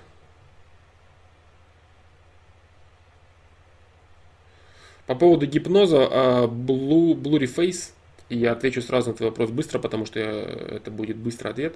Можешь э, посмотреть на сайте, по-моему, есть там даже метка гипноз называется.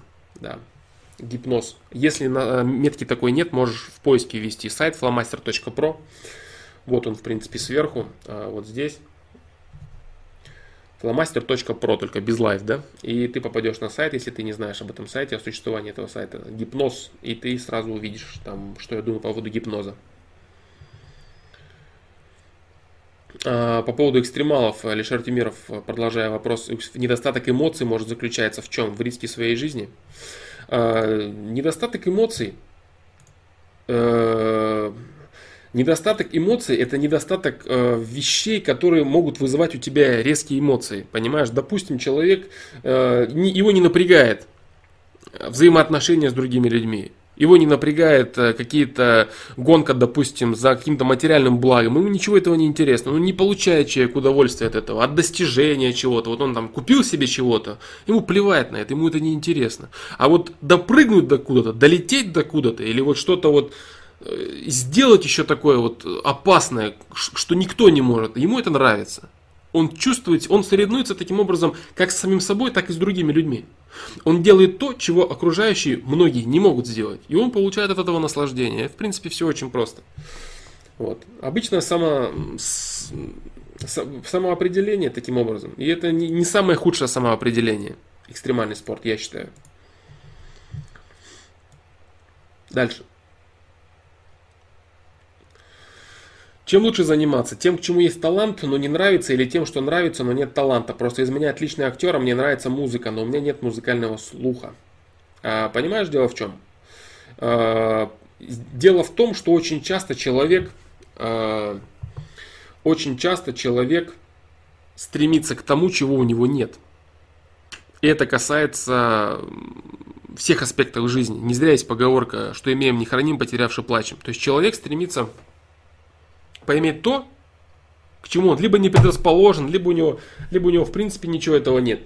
Вот, поэтому здесь э, нужно очень внимательно порассуждать над своей жизнью, очень внимательно и э, осознать, осознать, что если у тебя есть определенные конкретные ресурсы, то они оптимальны для развития твоей собственной жизни.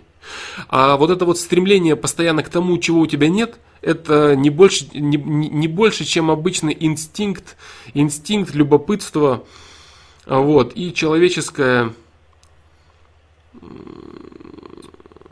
человеческая неудовлетворенность и некая, некая жадность. Вот, то есть человека, которому всегда всего мало – всегда всего мало, и надо именно то, чего у него нет. Поэтому, если человек пойдет по, по вот этому пути, э, касаемо развития собственной личности, то он обязательно придет постоянно, будет приходить постоянно к разочарованиям и заблуждениям. Если человек э, будет раскрывать себя, себя, э, свои ресурсы, он будет приходить к результатам, к положительным результатам. А если он будет приходить постоянно к тому, что вот если бы вот мне бы, он постоянно будет жить в разочаровании, в недовольстве и в, в самокопании, в поиске чего-то нереального, в рассказах себе, что вот если бы, да кабы. Вот, поэтому э, осознание, осознание оптимальности имеющихся ресурсов для твоего собственного развития в нынешней жизни. Точка. Вот это ответ. Дальше. Так. Так, так, так. Дмитрий Иванов, ждать ли девушку делать качественные выборы и развиваться, и развиваясь, или целенаправленно искать? И еще к, к тому, кто не стремится завладеть чем-либо, это приходит? А, да,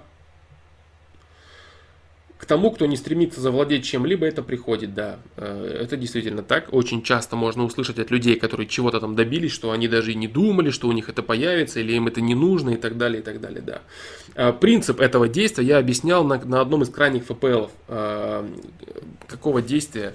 Когда человеку часто говорят, что там ты вот это-то отпусти, и вот об этом-то перестань думать или перестань стремиться, и у тебя это появится. Вот, я объяснял этот принцип, почему так происходит в жизни, почему, и это, почему это действительно работает. Вот, вкратце сейчас повторюсь, э, суть заключается в том, что человеку, э, как это все, это я все говорил э, в предыдущем стриме, если мне память, конечно, не изменяет, действительно ли я все это говорил, но помню, я все это говорил. Вот, в предыдущем стриме, не в предыдущем, может в предыдущем и так далее, суть заключается вот в чем. Если человек научается жить без каких-то вещей, которые он сам себе рассказывает, что только с ними я буду счастлив. Если он э, умудряется говорить себе, что я самодостаточная структура, что я смогу найти счастье и развитие даже без тех вещей, которыми я не обладаю, э, определенные вещи, которые действительно нужны для его развития, они со временем приходят. Вот так. Если человек начинает рассказывать себе, что только с этим я смогу жить, без этого мне смерти там, и так далее, и так далее, то система будет показывать такому человеку, нет, бро, ты не прав. Вот твоя жизнь без этого, и ты будешь чувствовать себя нормально, и у тебя есть ресурсы, ты сможешь. Она тебе как бы доказывает обратное, понимаешь? То есть ты стремишься, стремишься, она тебе говорит, да не, вот ты посмотри, то, что сейчас ты имеешь, это уже круто, это уже отлично, развивайся с этим. А ты, да нет, да как бы это мне не надо, мне вот, мне вот то. Она тебе говорит, не-не-не, подожди, подожди, ты то, что сейчас имеешь, ты посмотри на это, посмотри то, что ты имеешь. У тебя уже достаточное количество ресурса. И, как, и до тех пор, пока ты не возьмешь и не посмотришь на свой ресурс, ты можешь не поиметь того, чего тебе нужно. Вот так. Вот так.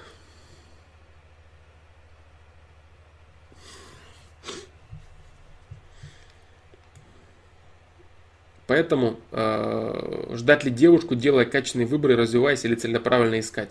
Э, ждать, делая качественные выборы и развиваться, да.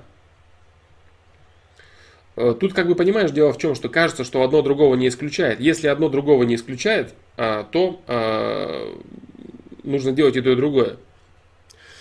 Вот. А заниматься поиском девушки бесконечным, э, вот я вот сижу у разбитого корыта, и мне вот нужна девушка. Вот и когда у меня появится девушка, я сразу начну делать вот это, я сразу найду работу, я сразу пойду в тренажерный зал. Вот если бы у меня была девушка, ради которой я мог бы чего-то там стремиться, вот это неправильно, понимаешь?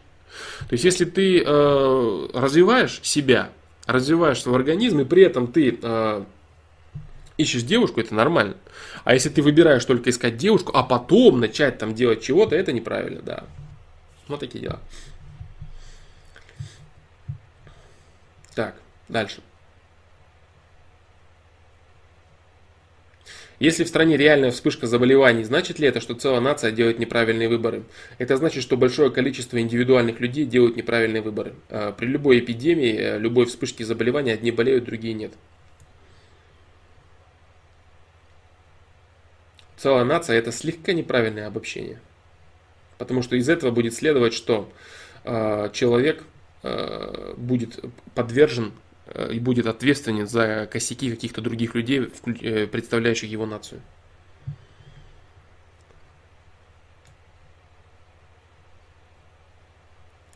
Тридцать четвертый ФПЛ, если что. Видимо, 34 ФПЛ это... Да, да, да, да, да, я понял тебя. Я понял. Это как раз таки к вопросу о том, что надо отпускать, да, и отпуская что-то будешь иметь. Про отпускание цели, да. Спасибо, спасибо, Расул Куатов. 34 ФПЛ, вот если кому-то интересно, или кто-то не видел, или кто-то хочет себе напомнить. Вот так. Александр Макеев. Нормальный мужик женщин не ищет, он развивается, они сами его найдут. Да, он нормальный мужик, он развивается и э, встречает необходимую ему женщину. Вот так. Так, э, так, дальше. Так, так, так. Ричик, почему от длительного одиночества поднимается тревога и возникает депрессия? Потому что человек – существо коллективное, ему нужно в обязательном порядке направлять себя в какие-то Э, в какие-то взаимодействия с другими людьми. Да, либо э, направлять себя в какое-то дело, которым он может действительно сам заниматься и полностью в него погрузиться. Но это только со временем и с возрастом.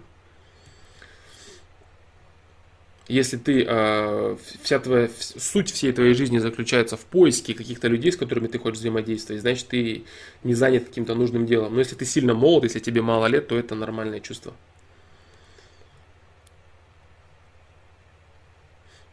Дальше. Sugar Drums. Привет, Флом. Тебе пригодились, пригодились две... Выш... А, тебе пригодились два высших образования. Я сейчас на первом курсе учусь и не знаю, зачем учусь. Если бы в армию не надо было, я бы на курсы полгода отучился и пошел работать бы. А, два высших образования, я говорю, для чего мне нужны. Это официоз. А, для чего нужны корочки? Потому что элементарно на работу, на которой я, допустим, работал в Алмате, меня бы не взяли без факта окончание выше, без факта наличия высшего образования. Это нужно. Все. Это вот, э, грубо говоря, такая вот эм,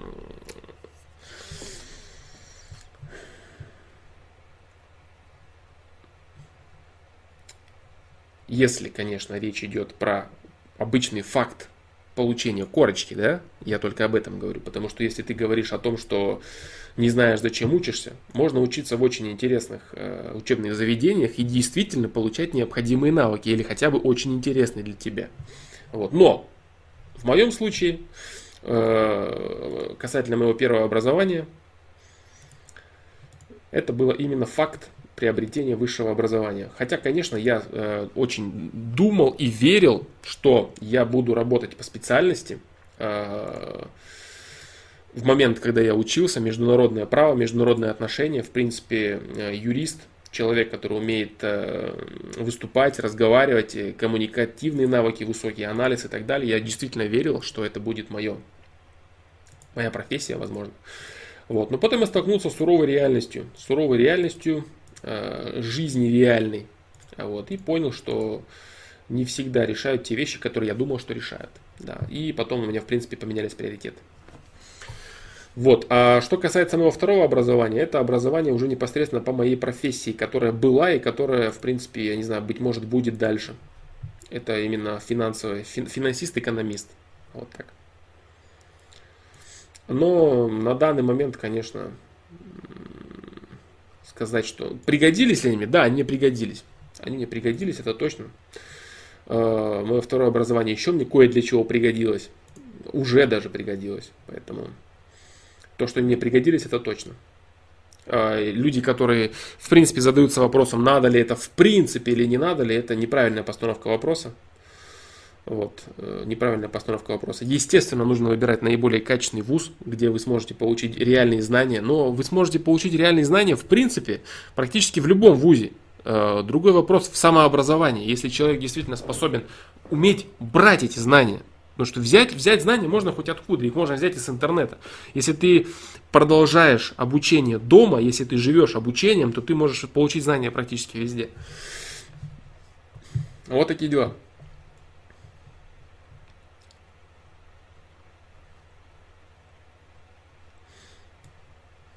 Так.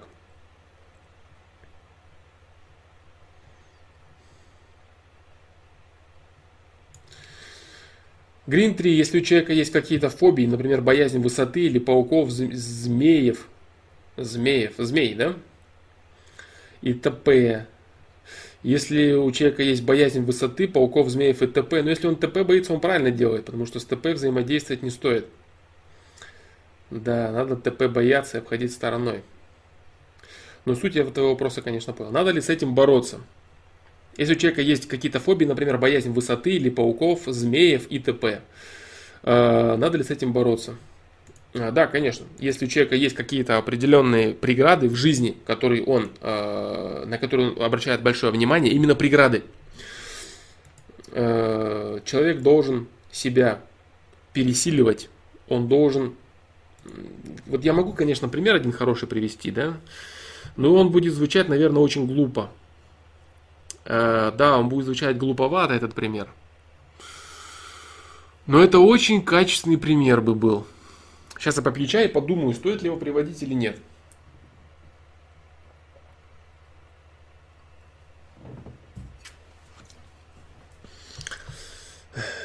Попробую я привести этот пример. Э, те, кто не поймут, ну, значит, вам не повезло.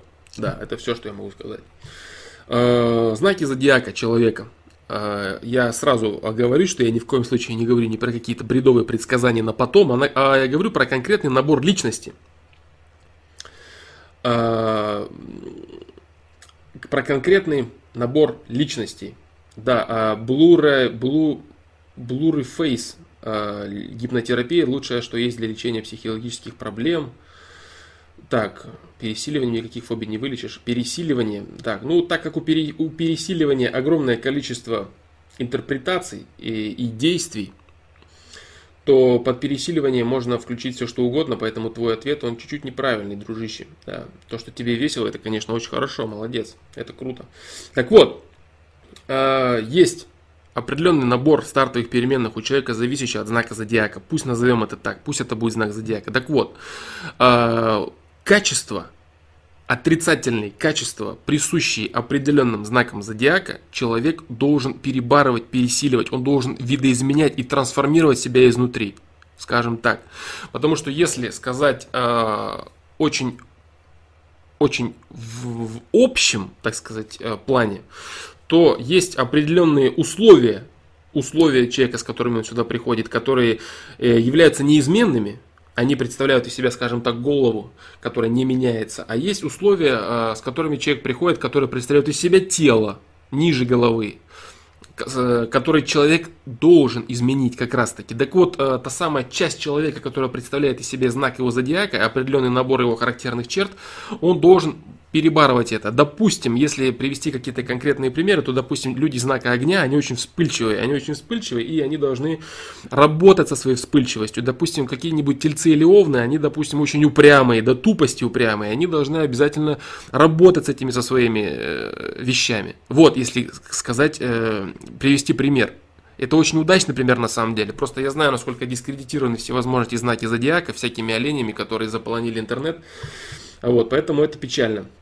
Но тем не менее, это пример очень корректный и он очень полезный и советую взять на вооружение. Поэтому, если вы замечаете какие-то свои отрицательные черты, э, именно такие характерные ваши, то это значит именно те самые ваши так называемые задачи и э, задания ваши, вашей личности, которые вы должны в себе решить. Да, вот так будет правильно сказать.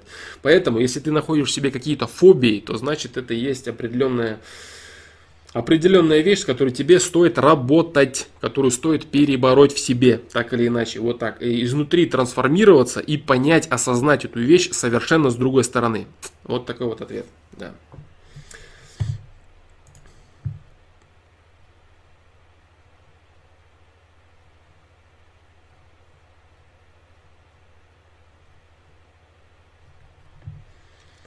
Так, так, так. Как ты относишься к йоге? Сегодня ее отовсюду рекламируют как неотъемлемую часть духовного развития. Это неправда касательно духовного развития. Йога мало, мало имеет э, общего с реальным духовным развитием. А большинство сегодня рекламируемых йог это обыкновенные секты. очень опасные причем. А касательно йоги я, по-моему, отвечал на каком-то стриме и даже есть э, ответы на сайте. Что касается обычных э, практик э, физического тела, то это не, это не все, что включает в себя йога. Поэтому рассказы про то, что это же полезно, это вот тело. Во-первых, это полезно не для всех. Во-вторых, полезно не все, что показывают.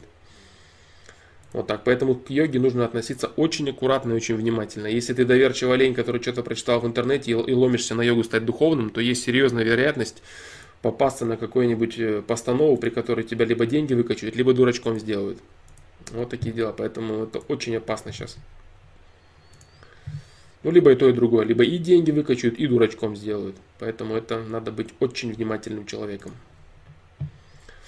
Юрий Самарин, привет. Да. Так, дальше. Э, так. Алан Миллер. Вредны ли афродизиаки? Товарищ хочет попробовать, у него будет первый раз, и он боится налажать. Если он боится налажать э, свой, в, первый, в свой первый раз и будет с афродизиаком это делать, он будет бояться и второй, и третий, и четвертый раз, а потом он к ним привыкнет и сможет делать только с ними. Поэтому это очень неправильно, и я бы и не советовал ему этого делать. Как побороть блудные помыслы, отвлекающие от реальной жизни? Блудные помыслы, это что именно? Какие? Это ты хочешь блудить, ты хочешь заниматься сексом с, с кем-то или что? Что ты хочешь делать именно? Какие конкретные действия? Какие-то конкретные мысли, как побороть, я говорил в видео вирусные предложения мозга. Что касается э, блудных помыслов, если ты говоришь непосредственно о блудных помыслах, э, отвлекающих от реальной жизни,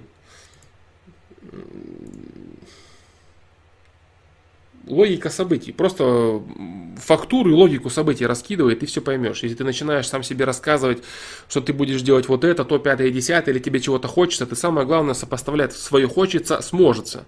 И если тебе хочется большее количество времени того, чего тебе не может, значит ты не в правильном направлении мыслишь. Потому что хотеться тебе должно э, исключительно развитие своего ресурса и при прихождении к каким-то определенным результатам посредством как раз таки вот того самого развития ресурса твоего. А если ты постоянно занимаешься фантазиями, то ну печально все. Побороть блудные мысли осознанием, осознанием. Говорил я на этот счет неоднократно, именно поэтому я сейчас так коротко останавливаюсь на этом вопросе, потому что я говорил о сегодняшнем, э, о сегодняшнем, о сегодняшней продолжительности стрима. Да, Петр Норин отвечайте, пожалуйста, короче. Почти два часа жду ответ на свой вопрос. Неинтересно так. Ну извини, Петр Норин, как получается? Я стараюсь тебе угодить, дружище, всеми способами. Если ты что-то не можешь найти или чего-то ты не можешь дождаться, как бы тебе это сказать помягче, бро? Ну ты понял, в общем. Так, дальше. Дальше. А, Егор Алексеев. Иногда кажется, что мое хобби настолько незначительное и недостойное меня в будущем, что отпадает желание им заниматься, хотя я в нем уже развился, плюс времени на него нет. Убирать это хобби. Так, как это другой вопрос, да? Иногда кажется, что мое хобби настолько незначительное и недостойное меня в будущем, что отпадает желание им заниматься, хотя я в нем уже развился, плюс времени на него нет. Убирать его это хобби. А, если тебе, если ты вырос из какого-то хобби, если тебе кажется, что ты чего-то там перерос или чего-то тебе в целом в жизни не нужно, я думаю, что абсолютно нормально. Потому что если ты уже не любишь это дело, очень важно любить свое дело, понимаешь? Почему я всегда говорю, что творчество это именно э, занятие какое, которое ты должен любить, понимаешь? То есть ты должен любить это, твор, э, любить это занятие и э, недостойно тебя, понимаешь? Вот опять, э, на чем основаны твои мысли? На чем они основаны? На какой-то завышенной самооценке или на чем? Так. Суть. Если ты не любишь это дело, если ты считаешь, что это дело больше не твое, что ты не часть этого дела, от, уходи, конечно, из него. Те навыки, которые ты в нем развил, они тебе пригодятся в чем-то другом. Да. Свое хобби нужно любить, потому что твое хобби это твое творчество.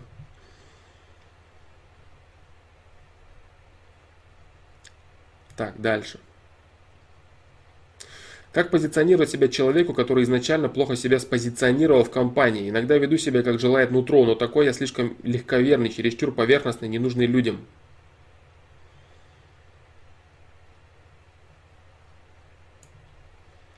Ну, э, предыдущий твой вопрос, Егор Алексеев, тупо быть ученым рэпером. Сейчас рэперы очень многие, очень многие молодые люди, по крайней мере, они занимаются этим по молодости, когда они воодушевлены своими какими-то там кумирами, которых они наслушались. Вот, и в принципе в этом нет ничего плохого, это тоже отчасти творчества. Со временем, кстати, когда человек занимается тем же самым рэпом, он сразу понимает, насколько его э, какие-то э, с углублением в это дело, с пониманием этого дела, он понимает, насколько все в этом мире сложно. И если какой-то человек э, не достигал никаких вершин ни в чем, в принципе, он думает, что вот у него там получилась какая-то там ложовая песня с первого-второго раза, он уже думает, что это что-то действительно серьезное. А потом со временем он делает лучше, лучше, лучше, лучше, он в принципе приходит к пониманию того, что даже то, что он сейчас делает, это еще очень-очень-очень-очень плохо. Вот, даже это, это очень полезная мысль, это очень полезное знание. В чем оно полезно? Потому что человек понимает, насколько любое дело, насколько любое действие требует э, серьезного вложения сил и ресурсов. Насколько все в этом мире сложно. Имеется в виду достижение хорошего результата в любом деле. Вот, потому что люди, которые в принципе не достигали никаких результатов ни в чем и ничего не делали, они думают, что все легко. Они думают, что легко вот за это взяться, я вот то смогу, это смогу. А когда они за что-то реально берутся, они достигают э, там полтора процента и думают, что ну в принципе все, вот оно уже, вот. Это не работает, и они делают некачественный, некачественный мусор. Вот такие дела. Поэтому, поэтому вот такие дела. Э, это не вредно, но э, рэпером, ученым кем ты там будешь, неважно, не нужно считать, что вот ученый это обязательно вот такой вот ученый, который не, не должен заниматься какими-то веселыми делами, не должен рассказывать анекдотов, не должен читать рэп и так далее. Ученый должен быть исключительно серьезными вещами, которые он направляет на свою квантовую физику. Да? ничего подобного, это не так. Человек может быть вполне разносторонним, он может быть э, веселым, он может заниматься любым абсолютно хобби. Не нужно это. Это неправильный стереотип, который ты говоришь. Если тебе действительно это дело не нравится, оно тебе не любо, тогда бросай его. Вот так.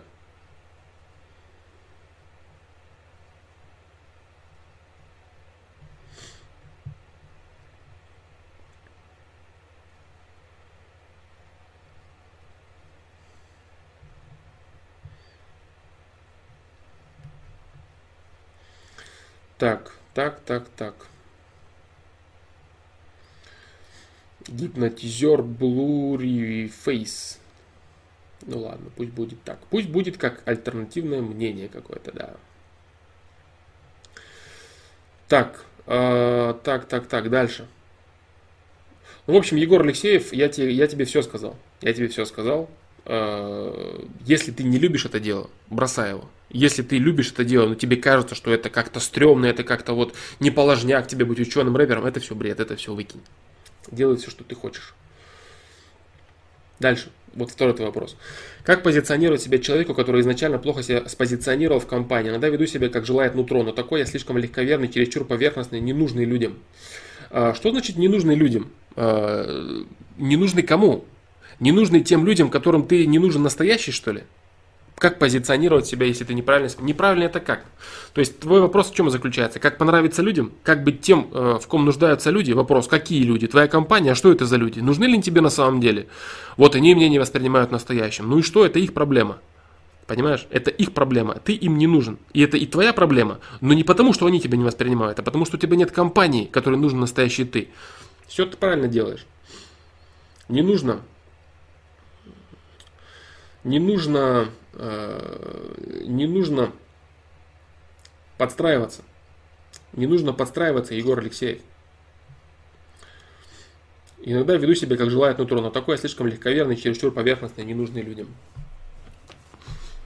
Если ты хочешь заняться какими-то масками, если ты должен, хочешь э, нравиться, допустим, тебе это нужно для работы, или ты вот пошел на работу, тебе это надо и так далее. Со временем, во-первых, жизнь, она углы под, подрихтует как надо. Вот, и как касательно манипуляции людьми, ты тоже поймешь, что нужно делать, что уместно для рамок твоей, твоего восприятия, что неуместно делать. Вот, где нужно закрываться и так далее. Все это появится со временем. Сейчас то, что ты спро... вот тот вопрос, который ты поставил, это неправильно, да.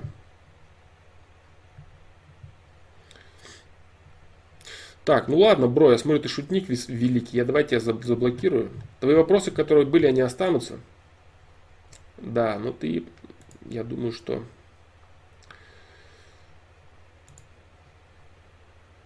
Отдохнешь какое-то время. Так, дальше.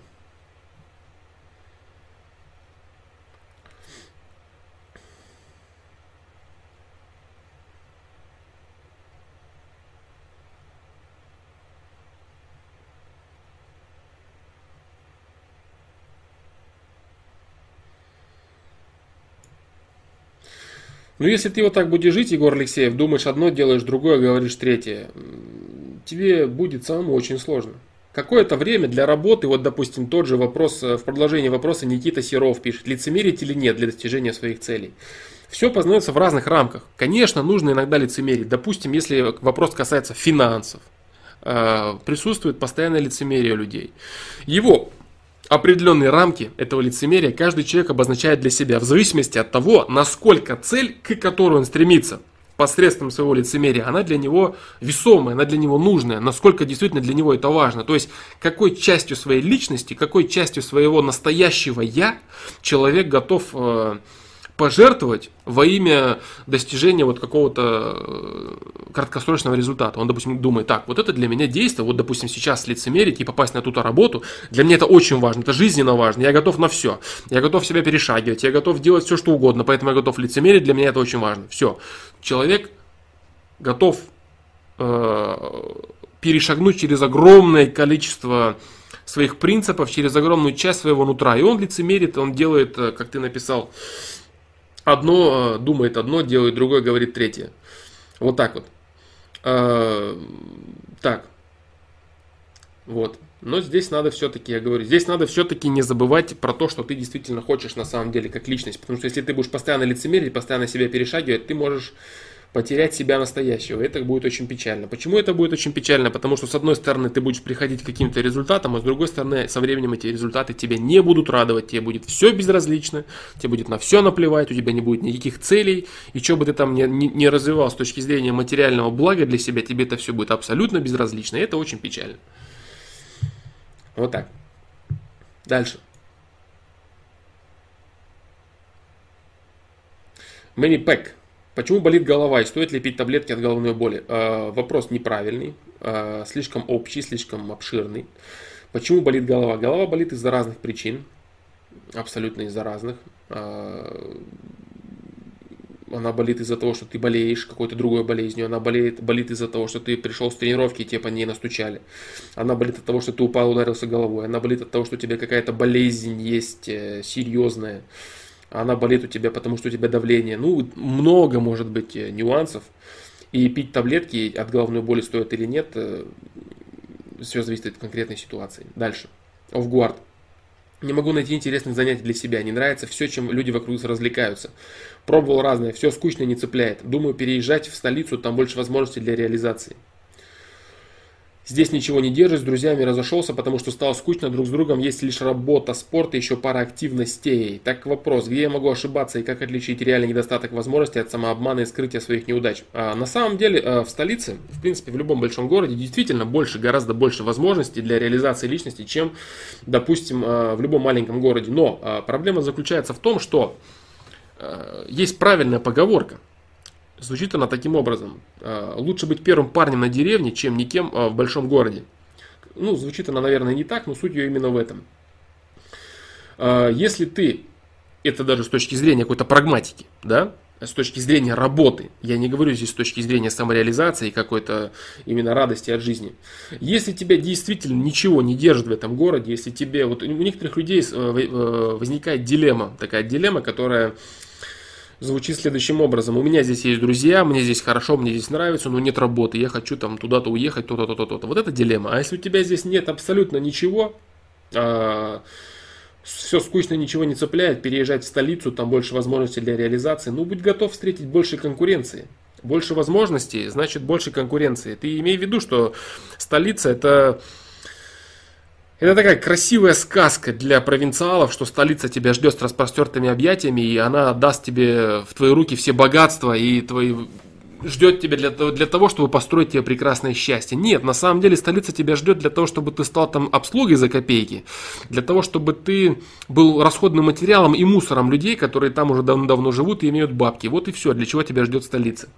Если ты, конечно, являешься каким-то серьезным специалистом, э, то... Э, в принципе, ты можешь, конечно, туда поехать, да, и попробовать там чего-то там добиться. Если, конечно, твой вопрос заключен только лишь в, каких-то, в каком-то твоем именно личностном построении с точки зрения себя как специалиста. Вот так. А, как отличить реальный недостаток возможностей от само, и самообмана от скрытых своих неудач? А, по результатам других людей хотя бы в твоем городе. А, Все, понимаешь? Э, как ты, причем здесь самообман, если тебе действительно неинтересно? То есть тебе не нравится, чем все люди, люди вокруг развлекаются. Где тут самообман? Самообмана здесь нет, тебе это реально неинтересно. Допустим, а, люди с утра до вечера пьют у тебя на лавочке и этим развлекаются. Ты считаешь, что это не очень интересное развлечение. Где тут самообман? Его тут нет, тебе реально это неинтересно. А если ты не можешь развить себя как, как профессионал в какой-то области, именно реализовать свои ресурсы, это то, опять же, это опять же реальность. Опять же, это реальная вещь. Вот так. Вот такие дела. Да. Поэтому из того, что ты написал, интересно занятие для себя, не нравится, все люди вокруг занимаются. Здесь ничего не держишь, с друзьями разошелся, стало скучно друг с другом. Если ж работа, спорт, еще спорт ты можешь найти в любом городе. Причем в столице, опять же, его будет еще больше. Если ты способен это сделать, э, вот если, э, так сказать, говорить только в тех рамках, которые ты обозначил, представить, что другие переменные отсутствуют, например, вопрос касаемо родителей твоих, Вопрос касательно родственников, касательно твоих реальных возможностей. Если это ничего не рассматривать, э, то тебе стоит переехать в столицу, да. Но, конечно, ты будь, будь аккуратен, потому что все эти розовые облака провинциалов по поводу замечательной столицы, в которой каждый может стать счастливым человеком, это, к сожалению, для этих самых людей это серьезное и очень опасное заблуждение. Так, дальше.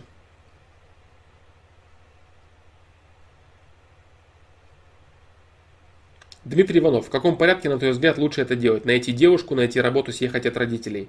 А, всегда в разном порядке это лучше делать. А, в зависимости от того, кто ты, сколько тебе лет, с одной стороны можно посчитать, что съехать от родителей нужно обязательно. А, до этого найти работу, а потом уже искать девушку. Как будто бы все так. Сначала ты э, ищешь работу, потом съезжаешь от родителей, а потом находишь девушку. Но не всегда это так на самом деле происходит.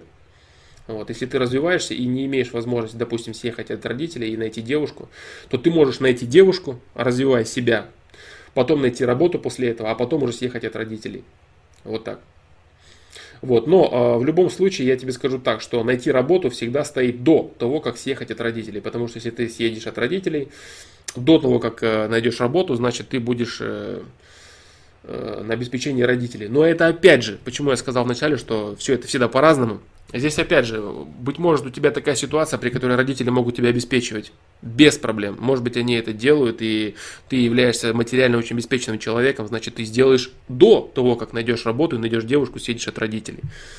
Вот, быть может у тебя такие возможности, которые дают тебе э, возможность, не, такие ресурсы, которые дают тебе возможность не работать очень длительное время или продолжать какое-то имеющееся дело и так далее. Вот, поэтому я говорю, все зависит от ситуации. Никаких нету там. Вот ты сначала найди работу, это обязательно. Да по-разному все. От личности зависит и конкретного набора переменных этой личности. Флом, как думаешь, каким образом высшее образование, кроме как набор навыков для профессии, расширяет кругозор и мировоззрение человека? Высшее образование – это взаимодействие с людьми, с которыми ты взаимодействуешь, получая это высшее образование, участь, допустим, в высшем учебном заведении – Почему бы нет? А, ты узнаешь людей, ты узнаешь а, а, себя среди этих людей. Вот это важный момент. Это реальный важный момент.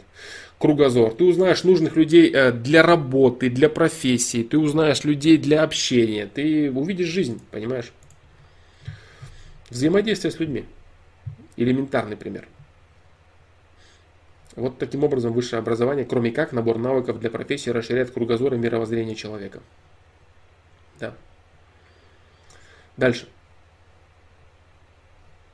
Александр Коваленко. Флом, что ты думаешь об алкоголе? Есть ли допустимые нормативы или не стоит с ним связываться совсем? Я считаю, что с определенного периода э, личности, роста личности не нужно связываться с алкоголем совсем.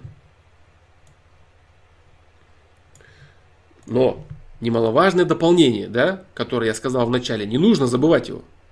Вот человек некоторый, Он может услышать, не нужно связываться с алкоголем совсем. И все, что он услышит, это будет неправильно. С определенного развития личности, запятая, с алкоголем не стоит связываться совсем. Это одна мысль, а не только с алкоголем не стоит связываться совсем. Потому что для некоторых людей очень серьезным проблема может быть, в которую они погрузятся и испортят себе здоровье и все, что можно, ничего не смогут понять, сделать и откажутся от алкоголя. Это серьезно, это серьезный шаг на самом деле.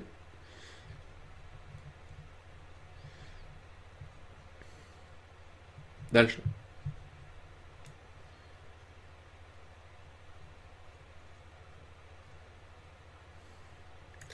Егор Алексеев, что делать с бесконечным хождением по интернету? А, его нужно прекращать и нужно направлять э, свой ресурс на углубление тех знаний, которые ты подчеркнул в интернете, которые ты считаешь наиболее полезными. Да.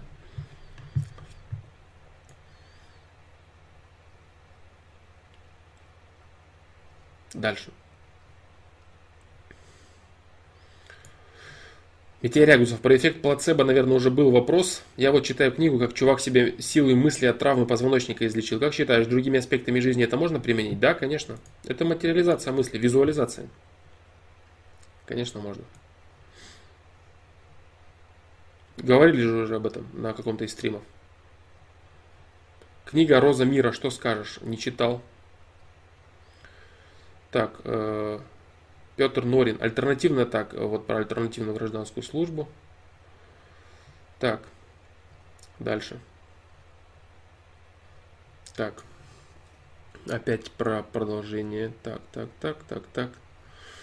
Так, дальше. А, Андрей спрашивает мнение мое про Жака Фреско. Оно было озвучено неоднократно в а, разных ФПЛах и также, по-моему, на сайте. Ну, может быть, на сайте не было озвучено, может быть, только в ФПЛах.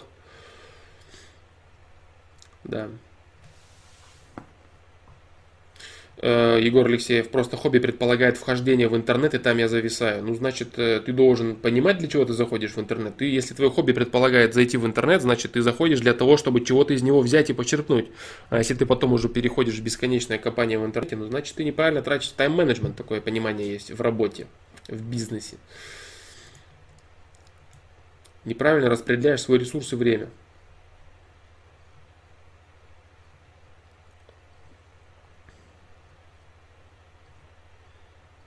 Так, э, Егор Алексеев.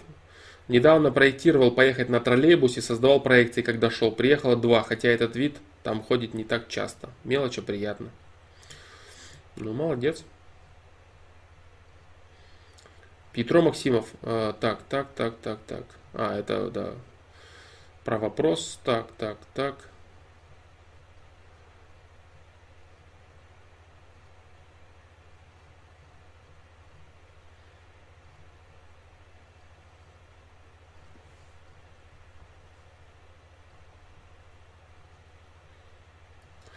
Так, так, так, так, так. Ричи, как перестать жить фантазиями и мечтами? На этот вопрос я отвечал много раз. Да, и тебе, по-моему, в этом даже ФП или уже ответить умудрился. Так. А может быть интроверт ведущим? А каким ведущим? А, телерадио ведущим. Или ты имеешь в виду ведущим в отношениях? Где ведущим Павлин Гоу? Или что? О чем ты спросил? Ну, в любом случае, да, ответ да, может интроверт, потому что само по себе это понимание, с понятия, точнее, интроверт, оно в целом не совсем корректное, поэтому может быть э, интроверт ведущим и ведущим, и ведущим, и, и ведущим ведущим, и ведущим в отношениях, везде он может быть ведущим, и ведомым, и ведущим, хоть каким может быть. Так. Ведущим мероприятий. Да, да, может, может. Конечно, может.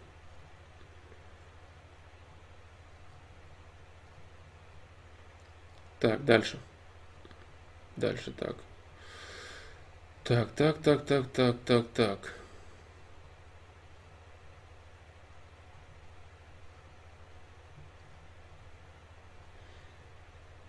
Талер Дорден, Флом, привет. Есть больш... Если есть большое желание писать стихи или песни, но не знаешь, о чем писать, и в них нечего сказать, значит ли это, что ты просто не творческий человек и не стоит этим заниматься? Настоящему МС всегда есть что сказать, дружище.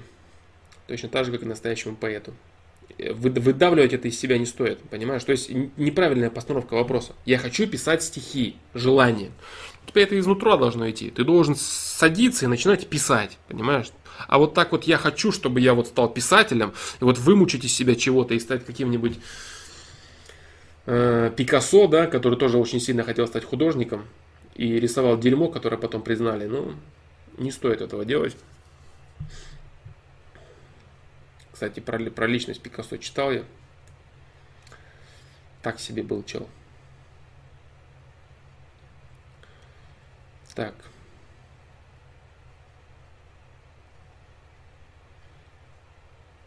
Дальше. Каким вы хотели бы видеть будущее? Э, Андрей спрашивает. Каким бы я хотел видеть будущее?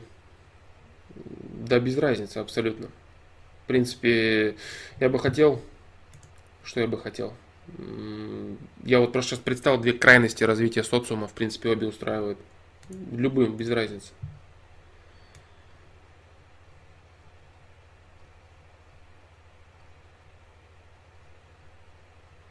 Петр Норин, э, как относишься к преподаванию основ православия и прочей пропаганды сектантов в школах детям? Так, Петр Норин. Преподаванию основ православия и прочей пропаганды сектантов в школах детям. Так, ну это, наверное, Петр Норин, наверное, любит паблики про научную, про научные степени. Да. Потому что на самом деле любой человек э, с научным складом ума, он относится очень терпимо э, к любым религиозным учениям. Э, полыхают только обычно у интернет-бойцов, которые корчат из себя технократов каких-нибудь и интеллектуалов. А у людей, которые понимают, что такое религия, для чего нужна религия и как это все происходит в социуме и в обществе, они относятся к этому абсолютно спокойно. И среди ученых людей огромное количество, которые, опять же, э, ровно относятся к этим моментам. А как я отношусь? Я считаю, что навязывать это не стоит в школе. Я считаю, что человек должен э, самостоятельно выбирать этот путь. Вот. Я считаю, что э, навязывание в молодом возрасте, оно может повредить психике ребенка, который еще самостоятельно ничего не определил, ничего не знает. Он будет просто заучивать определенную обрядность, определенную обрядную часть. Я считаю, что это может навредить психике ребенка. В целом, э, вот это вот воспитание с юности, с детства, с младенчества э, людей определенной религиозной направленности, это может вырасти в серьезную проблему, потому что ребенок, он может быть только лишь фанатиком. Э, ребенок не может э, осознавать всю глубину мысли и вообще всю задумку так, называемой, так называемого любого религиозного направления. Человек, допустим, может после 20 лет уже сам самостоятельно что-то изучать, альтернативное сравнивать, читать различные мнения об этом том или ином, и после этого уже идти, так сказать, вперед. Вот так. А, рассказывают просто про историю православия. А, если рассказывают про историю православия, то это я бы не назвал. А,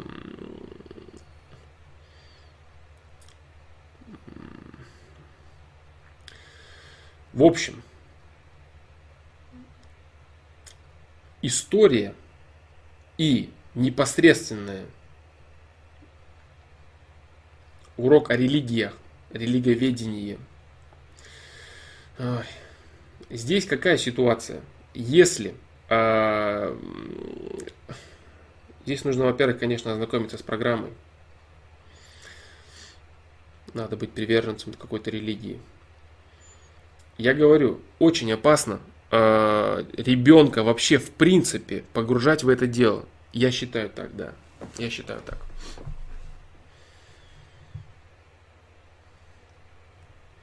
Я считаю это неправильно. Да. Я считаю, что человек э, вообще в определенном возрасте, допустим, э, он может быть вообще, ему может быть даже полезно быть каким-то, может быть даже там отрицалой в маленьком возрасте, изучать, ему нужно изучать другой аспект мира, он животное, пока до 18-20 лет это просто животное, которое э, ведомо инстинктами, все. в девятом классе это очень рано. Человек не способен это адекватно анализировать. На мой взгляд, это так.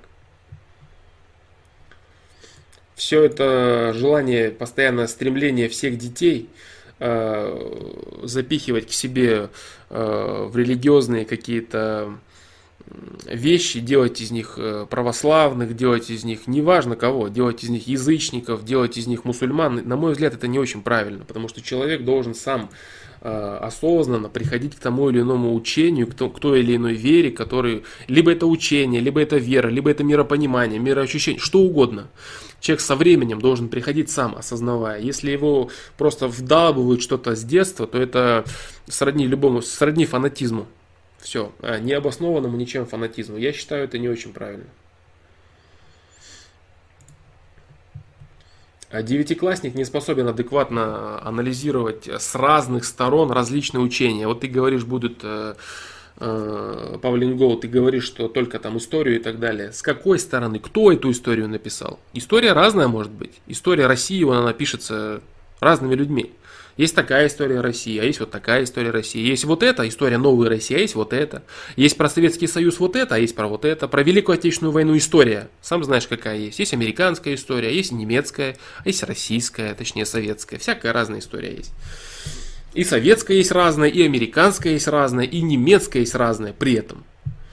Вот, поэтому кто и о чем будет писать детям э, и прививать их к православию? Это, это естественно, если мы говорим, что это здоровые мысли, правильные, вот это вот это. Но кто, кто, а судьи кто? Кто это создает? Для чего это люди создают? Э, понятно, как бы я сейчас не буду об этом говорить, но мне понятно о том, э, мне понятно, для чего это создается, как это создается и в противовес чему это создается, понятно. Вот, поэтому говорить о том, что это правильно для молодых ребят будет в школе, я говорю, человек э, в школе должен изучать э, слегка, иной, слегка иную базу, слегка иное мировосприятие. Очень опасно, если человек, э, человек будет, будут на чем-то циклить. Вот так. Тем более, как обязательный предмет для всех.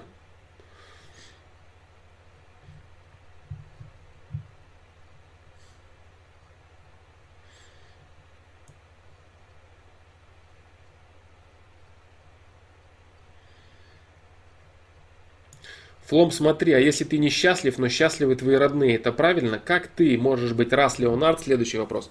Как ты, раз Леонард, можешь быть несчастлив, если твои э, родные счастливы?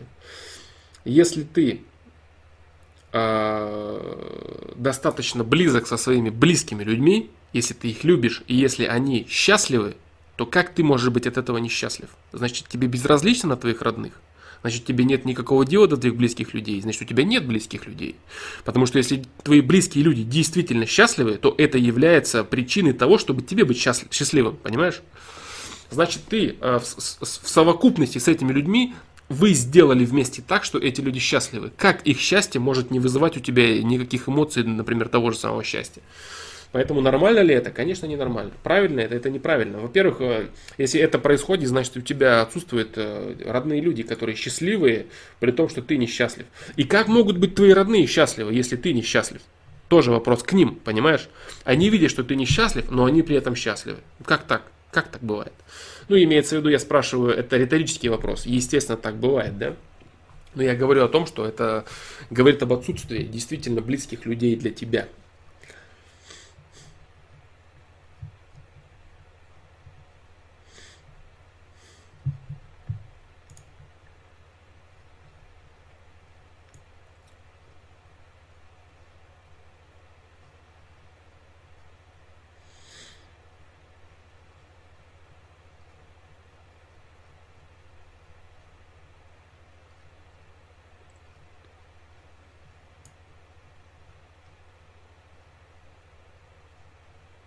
А, раз Леонард, а, например, брак по расчету ради семьи. Как быть в этих ситуациях? Брак по расчету ради семьи. То есть, например, люди остаются а, люди остаются а, в семье для того, чтобы детей воспитывать. А с чего ты взял, что э, родные будут счастливы? То есть люди, которые, допустим, мужчина с женщиной, которые остаются жить друг с другом, они друг друга не переваривают, но остаются жить друг с другом только лишь ради того, чтобы их дети были якобы счастливы. И будут ли их счастливы дети на самом деле, если они, во-первых, чувствуют, когда маленькие, во-вторых, потом, когда они будут это видеть и понимать, как э, относятся родители друг к другу, а потом, когда они вырастут и полностью все поймут, на каком основании вообще жили родители и как проходят их бытовые будни, если они друг друга терпеть не могут. Будут ли счастливы эти люди на самом деле? Ну, конечно, нет. Это медвежья услуга абсолютно.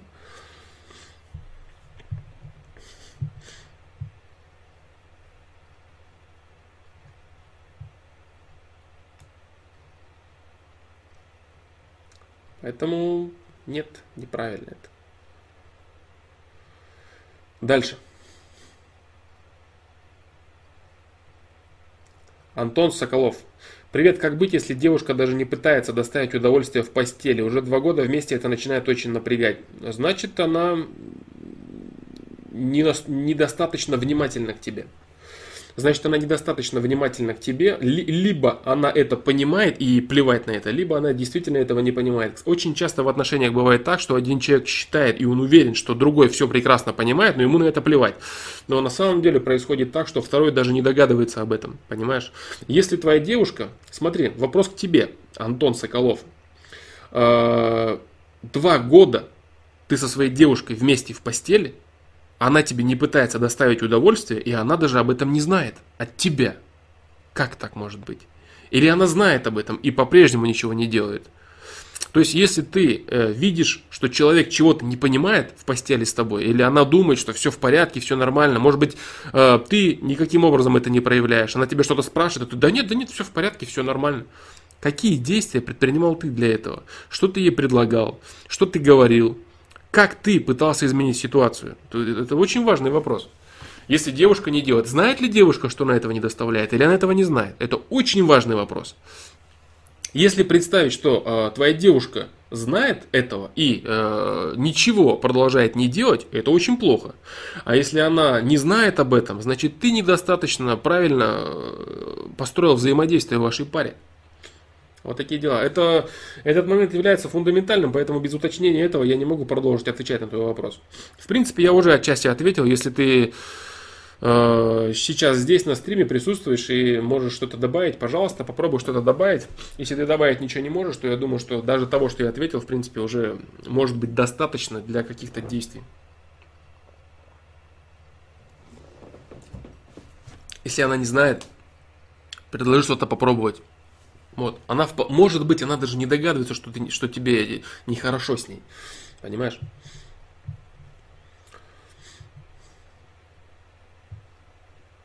А, знает, да, вот Антон Соколов знает и по-прежнему не делает. У меня, возможно, требования большие. А, по поводу требований. Если у тебя большие требования, то у тебя должны быть и большие возможности. Очень часто люди любят требовать настолько много, что сами не соответствуют и десятой части того, что требуют. А твоя девушка получает удовольствие в постели? Ей действительно хорошо с тобой? А помимо постели, она получает удовольствие от отношений с тобой. Ты хочешь, чтобы она для тебя делала то, что тебе нужно. А насколько э, для нее это целесообразно? Или ты хочешь заниматься манипуляцией? Если ты хочешь заниматься манипуляцией, и ты, или ты хочешь честного обмена. Честного обмена можешь купить себе проститутку, платить ей уместную сумму, она будет доставлять тебе удовольствие. Опять же, выбрать какую-то определенную, понимаешь? А, я говорю, да, насколько ты э, стараешься для нее. Если она видит, что тебя все не устраивает, если ты делаешь максимально из своих возможностей для нее, например, в постель, вот, значит, э, она недостаточно ценит взаимодействие с тобой. Значит, она очень эгоистична. И ваши отношения представляют из себя одностороннюю модель, при которой она потребляет, а ты делаешь, делаешь, делаешь, делаешь. Вот так. Но что касается требований, я говорю, здесь ты, конечно, должен быть э, максимально адекватным в своих требованиях. Насколько ты... Э, и самое еще вот что главное, понимаешь, действительно ли твоя девушка может дать тебе то, что ты от нее требуешь? Может быть, ты от нее требуешь то, что она не в силах сделать? Вот. По разным причинам, да? А если она действительно в состоянии, понимаешь, что здесь нужно определиться с гранями вот этой вот ситуации. Если, твоя, если ты делаешь все, что в твоих силах, если она знает, что тебя что-то не устраивает, и она реально, на твой взгляд, может это изменить, и она этого не делает, Если ситуация действительно вот такая, с этими четырьмя переменными, то значит это только одно. Твоя девушка не уважает тебя э, достаточно, чтобы стараться ради тебя. Вот это проблема, это твоя проблема. Потому что твоя женщина не старается для тебя, значит, она не хочет, э, чтобы ты был счастлив. Если она не хочет, чтобы ты был счастлив, значит, тебе, ей плевать на тебя. Вот и все. Это элементарная логика вещей. А если ты недостаточно делаешь, но хочешь многое, может быть, она тоже что-то хочет, но не говорит тебе и считает, что ты недостаточно делаешь. Понимаешь? Всякое может быть. Если все эти переменные в силе, ты делаешь все, она знает, она может, но не делает. Это плохо. Да. И для нее, и для тебя. Это плохо. Дальше.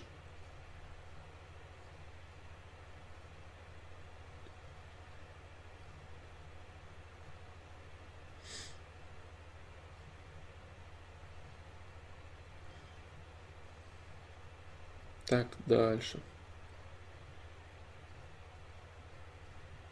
Дальше, дальше, дальше. Флом, как думаешь, если взять, например, Владимира Путина, у него масса работы, мероприятий, огромный стресс, большая ответственность. Как ему удается сохранить спокойствие и быть в гармонии с собой? Он понимает очень широкий спектр вещей, он осознает огромные происходящие процессы э, вокруг себя. Он э, очень сильный кадровик, который выстраивает э, очень качественно э, управление людьми, которые вокруг него находятся. Вот. И что касается каких-то психологических стрессов, он закален огромным количеством таких стрессовых ситуаций, при которых э, обычный, так сказать, рядовой гражданин уже бы давно с ума сошел.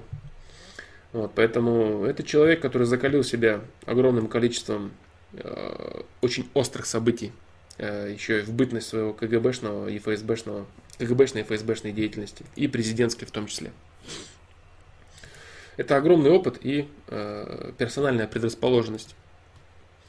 То есть он в целом человек достаточно уравновешенный вот, и способный вывозить все, все, что он вывозит. А, насчет того, находится ли он в гармонии с собой, я не знаю. Я лично не общался с этим человеком, я не знаю его вне президента Владимира Путина, я не знаю его просто как Владимир Владимировича. Поэтому я, мне нечего тут сказать. В гармонии ли этот человек или нет, я не знаю. Ну, по крайней мере, я не буду выдавать какие-то свои э, соображения, которые не основаны на личном опыте взаимодействия с этим человеком, да.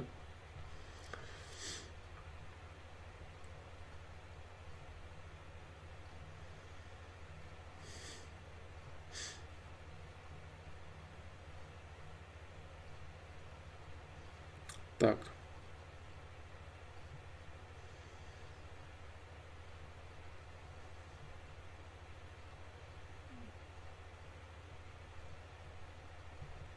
Так, так, так.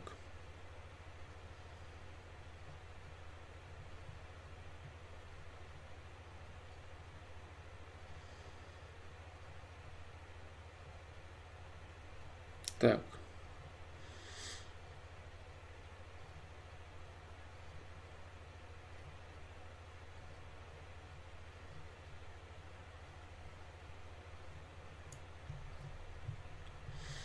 мне вот интересно, насколько стоит зависнуть в компании, где много полезного стартового опыта по ощущениям?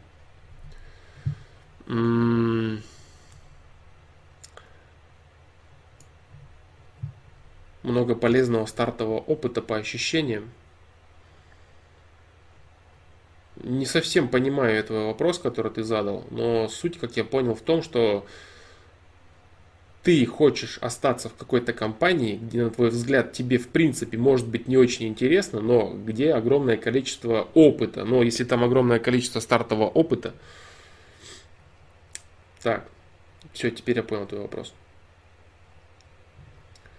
Теперь я понял твой вопрос. Да, отвечать на него начал совершенно неправильно. Заново, Расулджин Алиев. Мне вот интересно, насколько стоит зависнуть в компании, где много полезного стартового опыта? А, я думаю, лет на 5. Да. Лет на 5. Можно даже менять компании и какое-то время не а, гнаться за большими деньгами. Да. теперь я понял. Э, Петр Норин, твой вопрос про, ну, который путешествует по пабликам, про, рассказ про то, что церковь это заработок денег, он отправился, ты не переживай. Все в порядке. Я отвечу на него как смогу. Вот. Э, на самом деле, очень много уже вопросов было на этот счет э, по поводу религии. Если ты думаешь, что ты открываешь здесь какие-то зави, как сказать, завесы тайны, да, о том, что это заработок денег и так далее. Вот я вижу просто, как тебе это не нравится все. Вот, это все знакомо, в принципе, и людям, которые здесь присутствуют, и мне, это, в принципе, открытая публичная информация. Ничего страшного, что ты написал это два раза, просто как бы э, это всем известно, да, о том, что это и бизнес очень, очень прибыльный. Вот, поэтому я не знаю, что, что, что ты хочешь. Твой вопрос подразумевает донесение этой информации в первую очередь. То есть ты не хочешь узнать мое мнение, а ты хочешь донести информацию и рассказать о том, что ты это знаешь. Ну это круто, но это все знают, как бы, да. Вот так. Как относишься к тому, что себестоимость изготовления, церковные свечи и так далее? Ну, зачем ты это пишешь? Какой смысл в этом? Какой в этом смысл? О религии уже много раз было сказано, да, и было сказано, что религия, с одной стороны, это политика и бизнес, с другой стороны, это донесение определенных духовно-нравственных норм. А вот. Ну, какое мое мнение может быть? Ну, выживают как могут. Вот и все. Да, католическая церковь вообще, в принципе, приносит серьезные прибыли. Вот. Что касается православной церкви, ну да, это тоже это и, это и бизнес, и политика, с одной стороны, я говорю, то есть не надо здесь копаться в этом во всем. Смысл какой? Это известно, это, это общеизвестные факты, как бы, да, тут нету ничего, никаких тайн здесь. Вот, поэтому это нормально.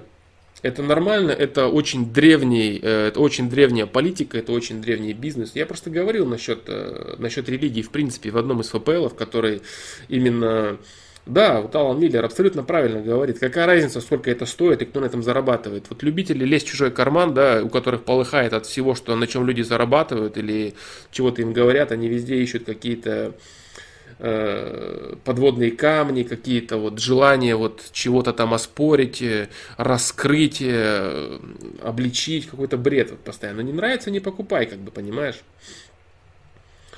Не хочешь, без проблем. Вот, вот, в общем-то, и весь ответ. Понимаешь, как я к этому отношусь? Я к этому отношусь абсолютно нормально. Что еще могу сказать? Не знаю. Люди некоторые жертвуют на храмы, жертвуют э, на какие-то другие вещи, на благотворительность любую, ну, огромные суммы. И лазить смотреть по карманам, правильно ли это? Я думаю, не очень. Вот так вот.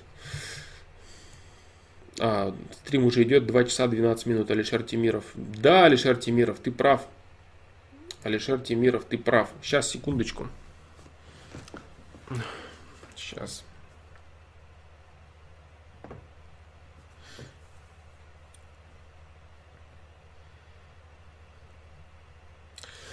Сейчас, секундочку, я узнаю, готов ли он.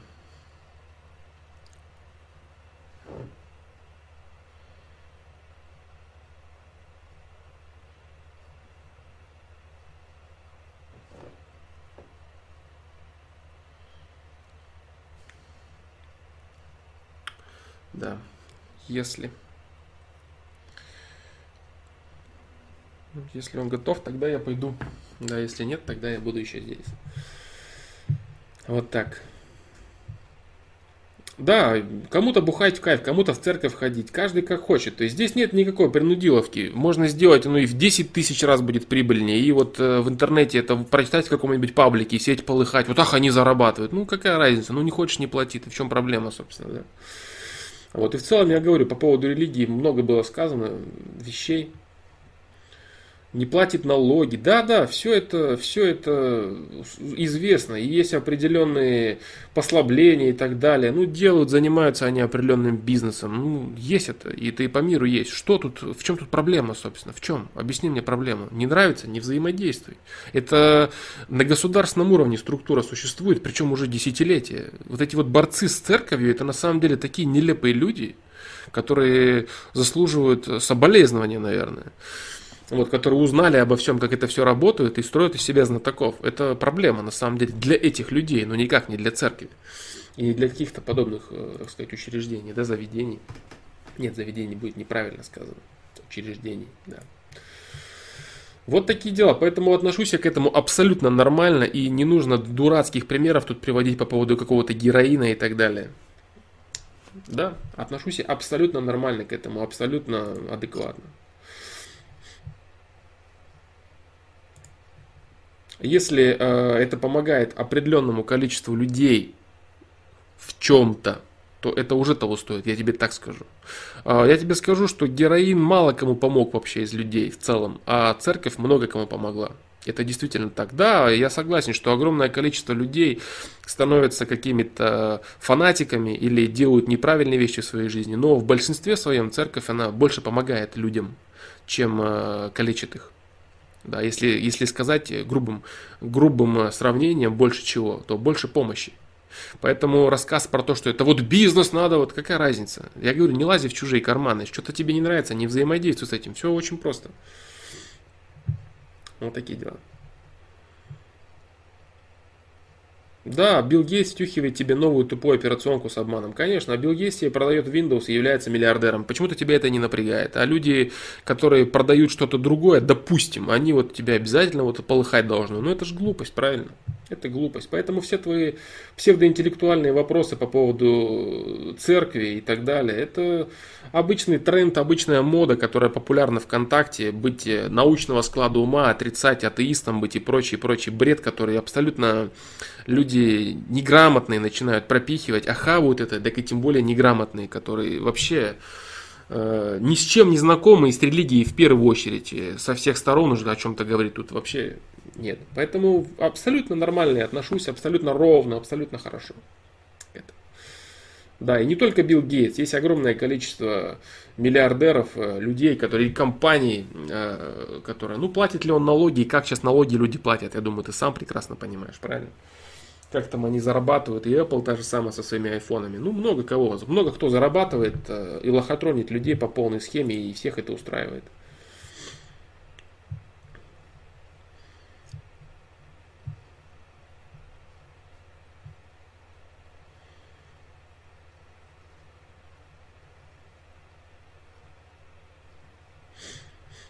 Почему не занимается лицемерием? Нет, они рассказывают, обязательно они рассказывают. Они рассказывают, что ты станешь, э, допустим, продавать тебе всякие гаджеты. Они рассказывают тебе в своих рекламах про то, что ты станешь популярным.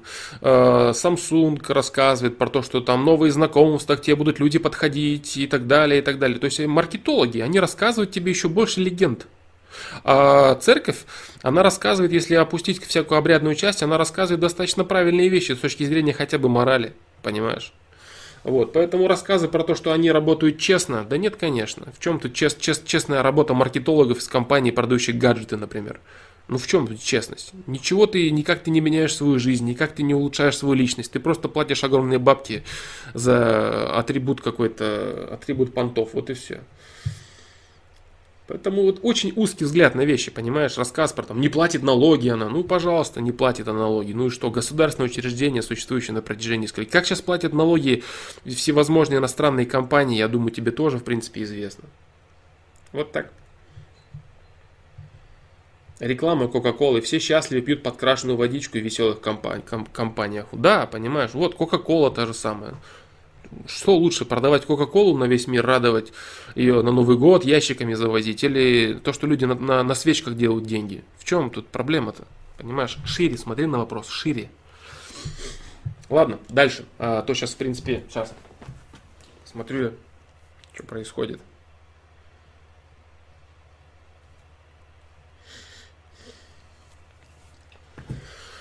Да, продолжим, пока продолжим. Так.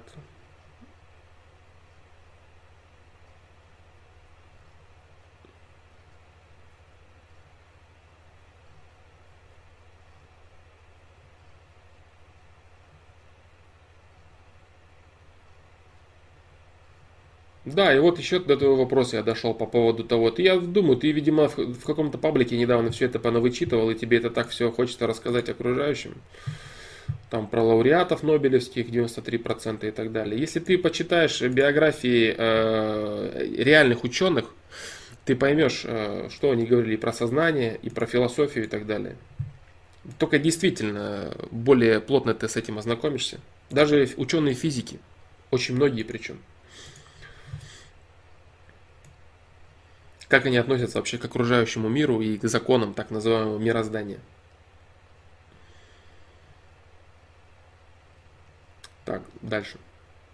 Это твой следующий вопрос, я просто прочитал, поэтому я вернулся к этому вопросу. Потому что все твои вопросы, как я понял, на, на этот счет. Да, да, Докинс тоже, да, да, да. По-моему, Докинс же, да, это на сайте был.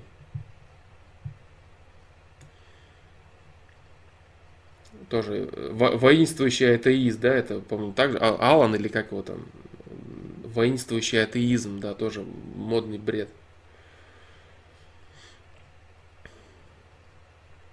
Я почему не ответил? Потому что это уже все было много раз сказано. Много раз а, на этот счет сказано было. И это известно, я говорю, да, это известно. И было много раз на этот счет сказано. Что такое Нобелевские лауреаты? Ну, ладно, это долгая тема.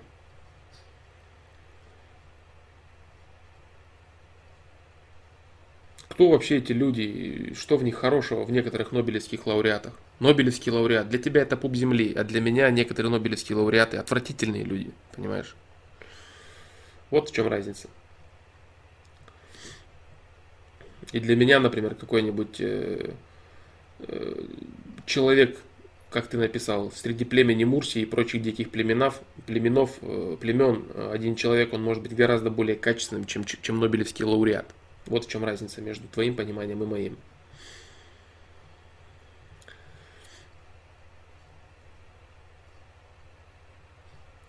А, перископы. Перископы, возможно, будут, да. А, перископы, возможно, будут. Э, долго стрим еще будет идти, я не знаю. Стрим, по идее, должен был уже закончиться, потому что два часа прошло. Так.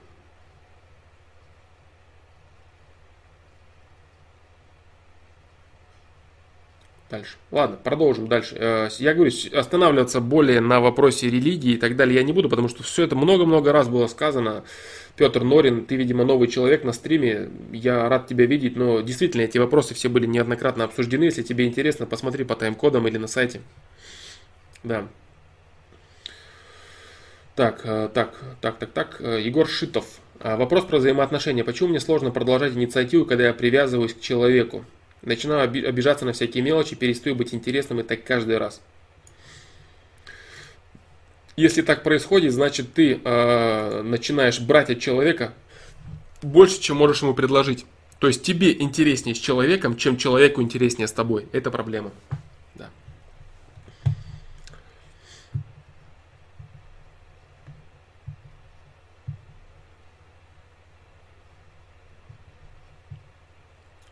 Да. Дальше.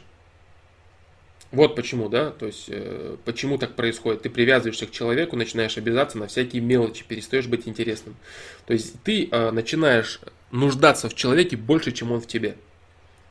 Ты можешь предложить человеку меньше, чем желаешь от него брать. Вопрос в развитии, да, в твоем развитии.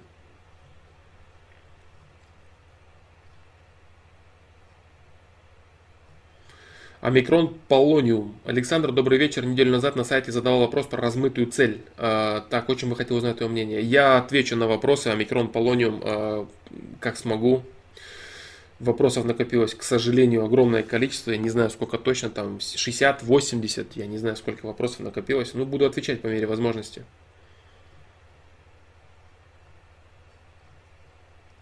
Да.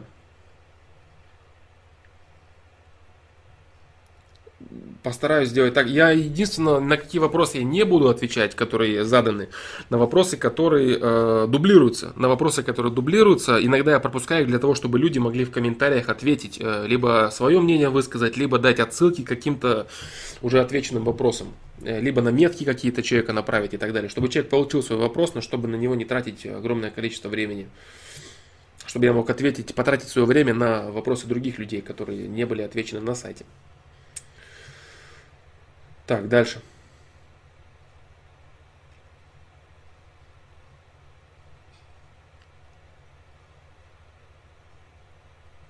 Так.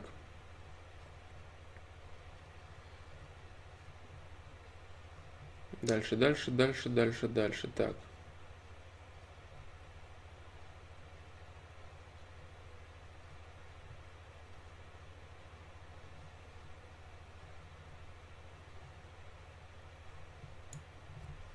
Валера инфаркт взял на себя серьезные обязательства на работе, не знаю, справлюсь ли насколько, настолько, сколько от меня ждут. Дай какой-то совет, стоит ли переживать или просто делать по максимуму. Так, э, совет в чем может заключаться? Стоит ли переживать или просто делать по максимуму? Ну, тут, я думаю, ответ очевиден, правильно? Делать по максимуму. Переживать какой смысл? Если ты уже взял, ты сделал правильно на самом деле. А что я тебе могу сказать? Ты сделал правильно ты взял серьезные обязательства. От, э, умение брать на себя ответственность – это серьезное качество, и это положительное качество. А уж э, с точки зрения деловых качеств, так и вовсе это очень положительное качество. Поэтому сделал все ты правильно. По поводу совета, стоит ли переживать, конечно, не стоит. Ты уже взял на себя ответственность, и все будет зависеть от твоих действий. Делать по максимуму, разумеется, только так.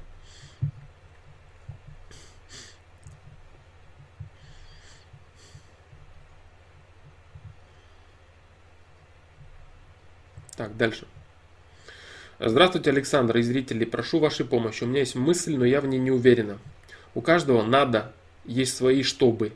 На каждое чтобы есть свое чтобы и так далее, пока вопрос не дойдет до мечты, цели или даже смысла жизни. Стоит отметить, что мечты, цели и смысла жизни у разных людей отличаются, а следовательно у разных людей будут разные надо. Так, и Так, в чем заключается Мария Гнусарева? Гнусарева или Гнусарева? Э, в чем, в чем, в чем заключается вопрос? У каждого надо есть свое чтобы.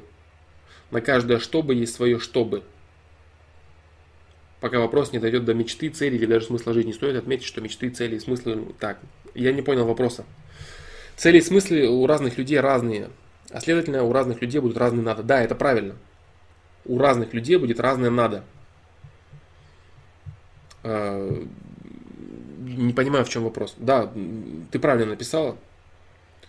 А, я говорю на ты, Мария Гнусарева. Здравствуйте, Александр. А, я люблю говорить на ты.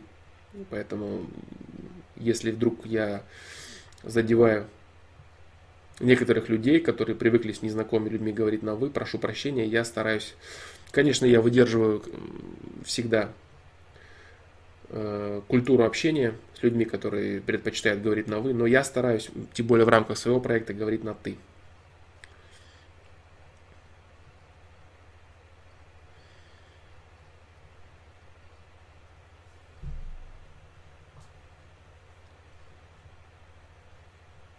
Так. Так, так, так, так.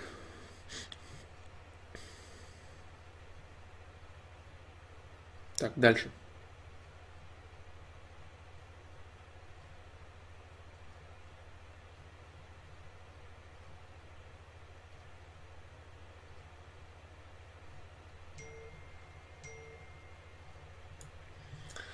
Так.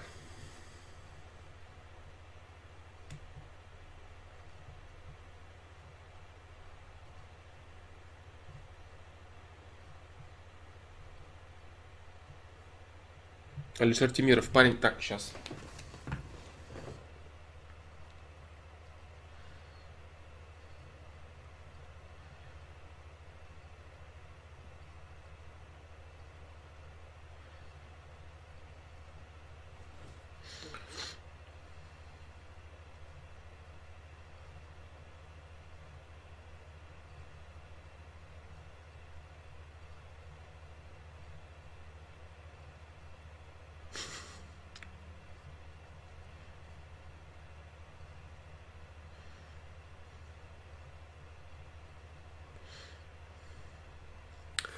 Так, сейчас уже стрим будет подходить к концу, ребят. Сейчас я пробегусь по блиц вопросам. Да, нет, отвечу за пару минут. И все. Да, мне уже надо идти. Мне уже надо идти.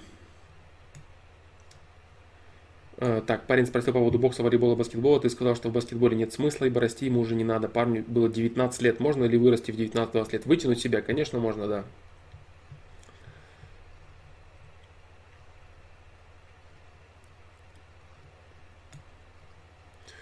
Павлин Гоу говорит, вкусненькая пицца. Пицца я, к сожалению, не поем. Я ее только увидел на фотографии. Точнее, не ее, а ее, которая будет готовиться. Да. Не знаю, это будет не видно, наверное, да? Да, это будет не видно все равно. Так, ладно, а сейчас я продолжу. Быстро, быстро, быстро. Так.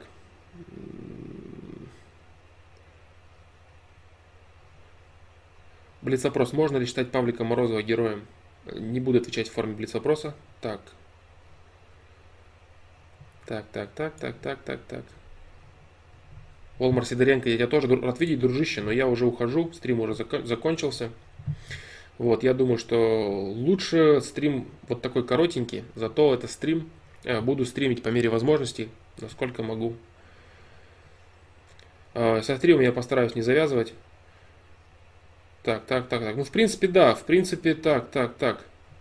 В принципе, ребят, э, в принципе, все. Э, в принципе, все. Я думаю, что на большинство вопросов э, получилось ответить. На большинство вопросов получилось ответить. В принципе, я даже могу задать вам сам один вопрос. А вопрос будет заключаться в следующем. Э, антоним слову цинизм. Циничный человек, цинизм, антоним, то есть противоположность. Вот, если кто-то захочет ответить на этот вопрос, он может отвечать его, написать его либо в комментариях, либо в комментариях на сайте к теме ФПЛ. Ответ к 38-му ФПЛ. Вот такие дела. А, все, ребят, а, большое всем спасибо, кто не забыл, что вы все вернулись, э, присутствовали на сегодняшнем стриме. Я постараюсь активнее отвечать на своем сайте на ваши вопросы. Постараюсь э, до Нового года видео, думаю, не будет. Скорее всего, его не будет, да. Постараюсь выйти на следующий стрим, в следующий четверг. Это у нас будет, получается, 22 число. Вот, поэтому вот э, такие дела, ребят. Все сегодняшний стрим подошел к концу. И я думаю, что в принципе получился он неплохим. Всем до новых встреч. Счастливо.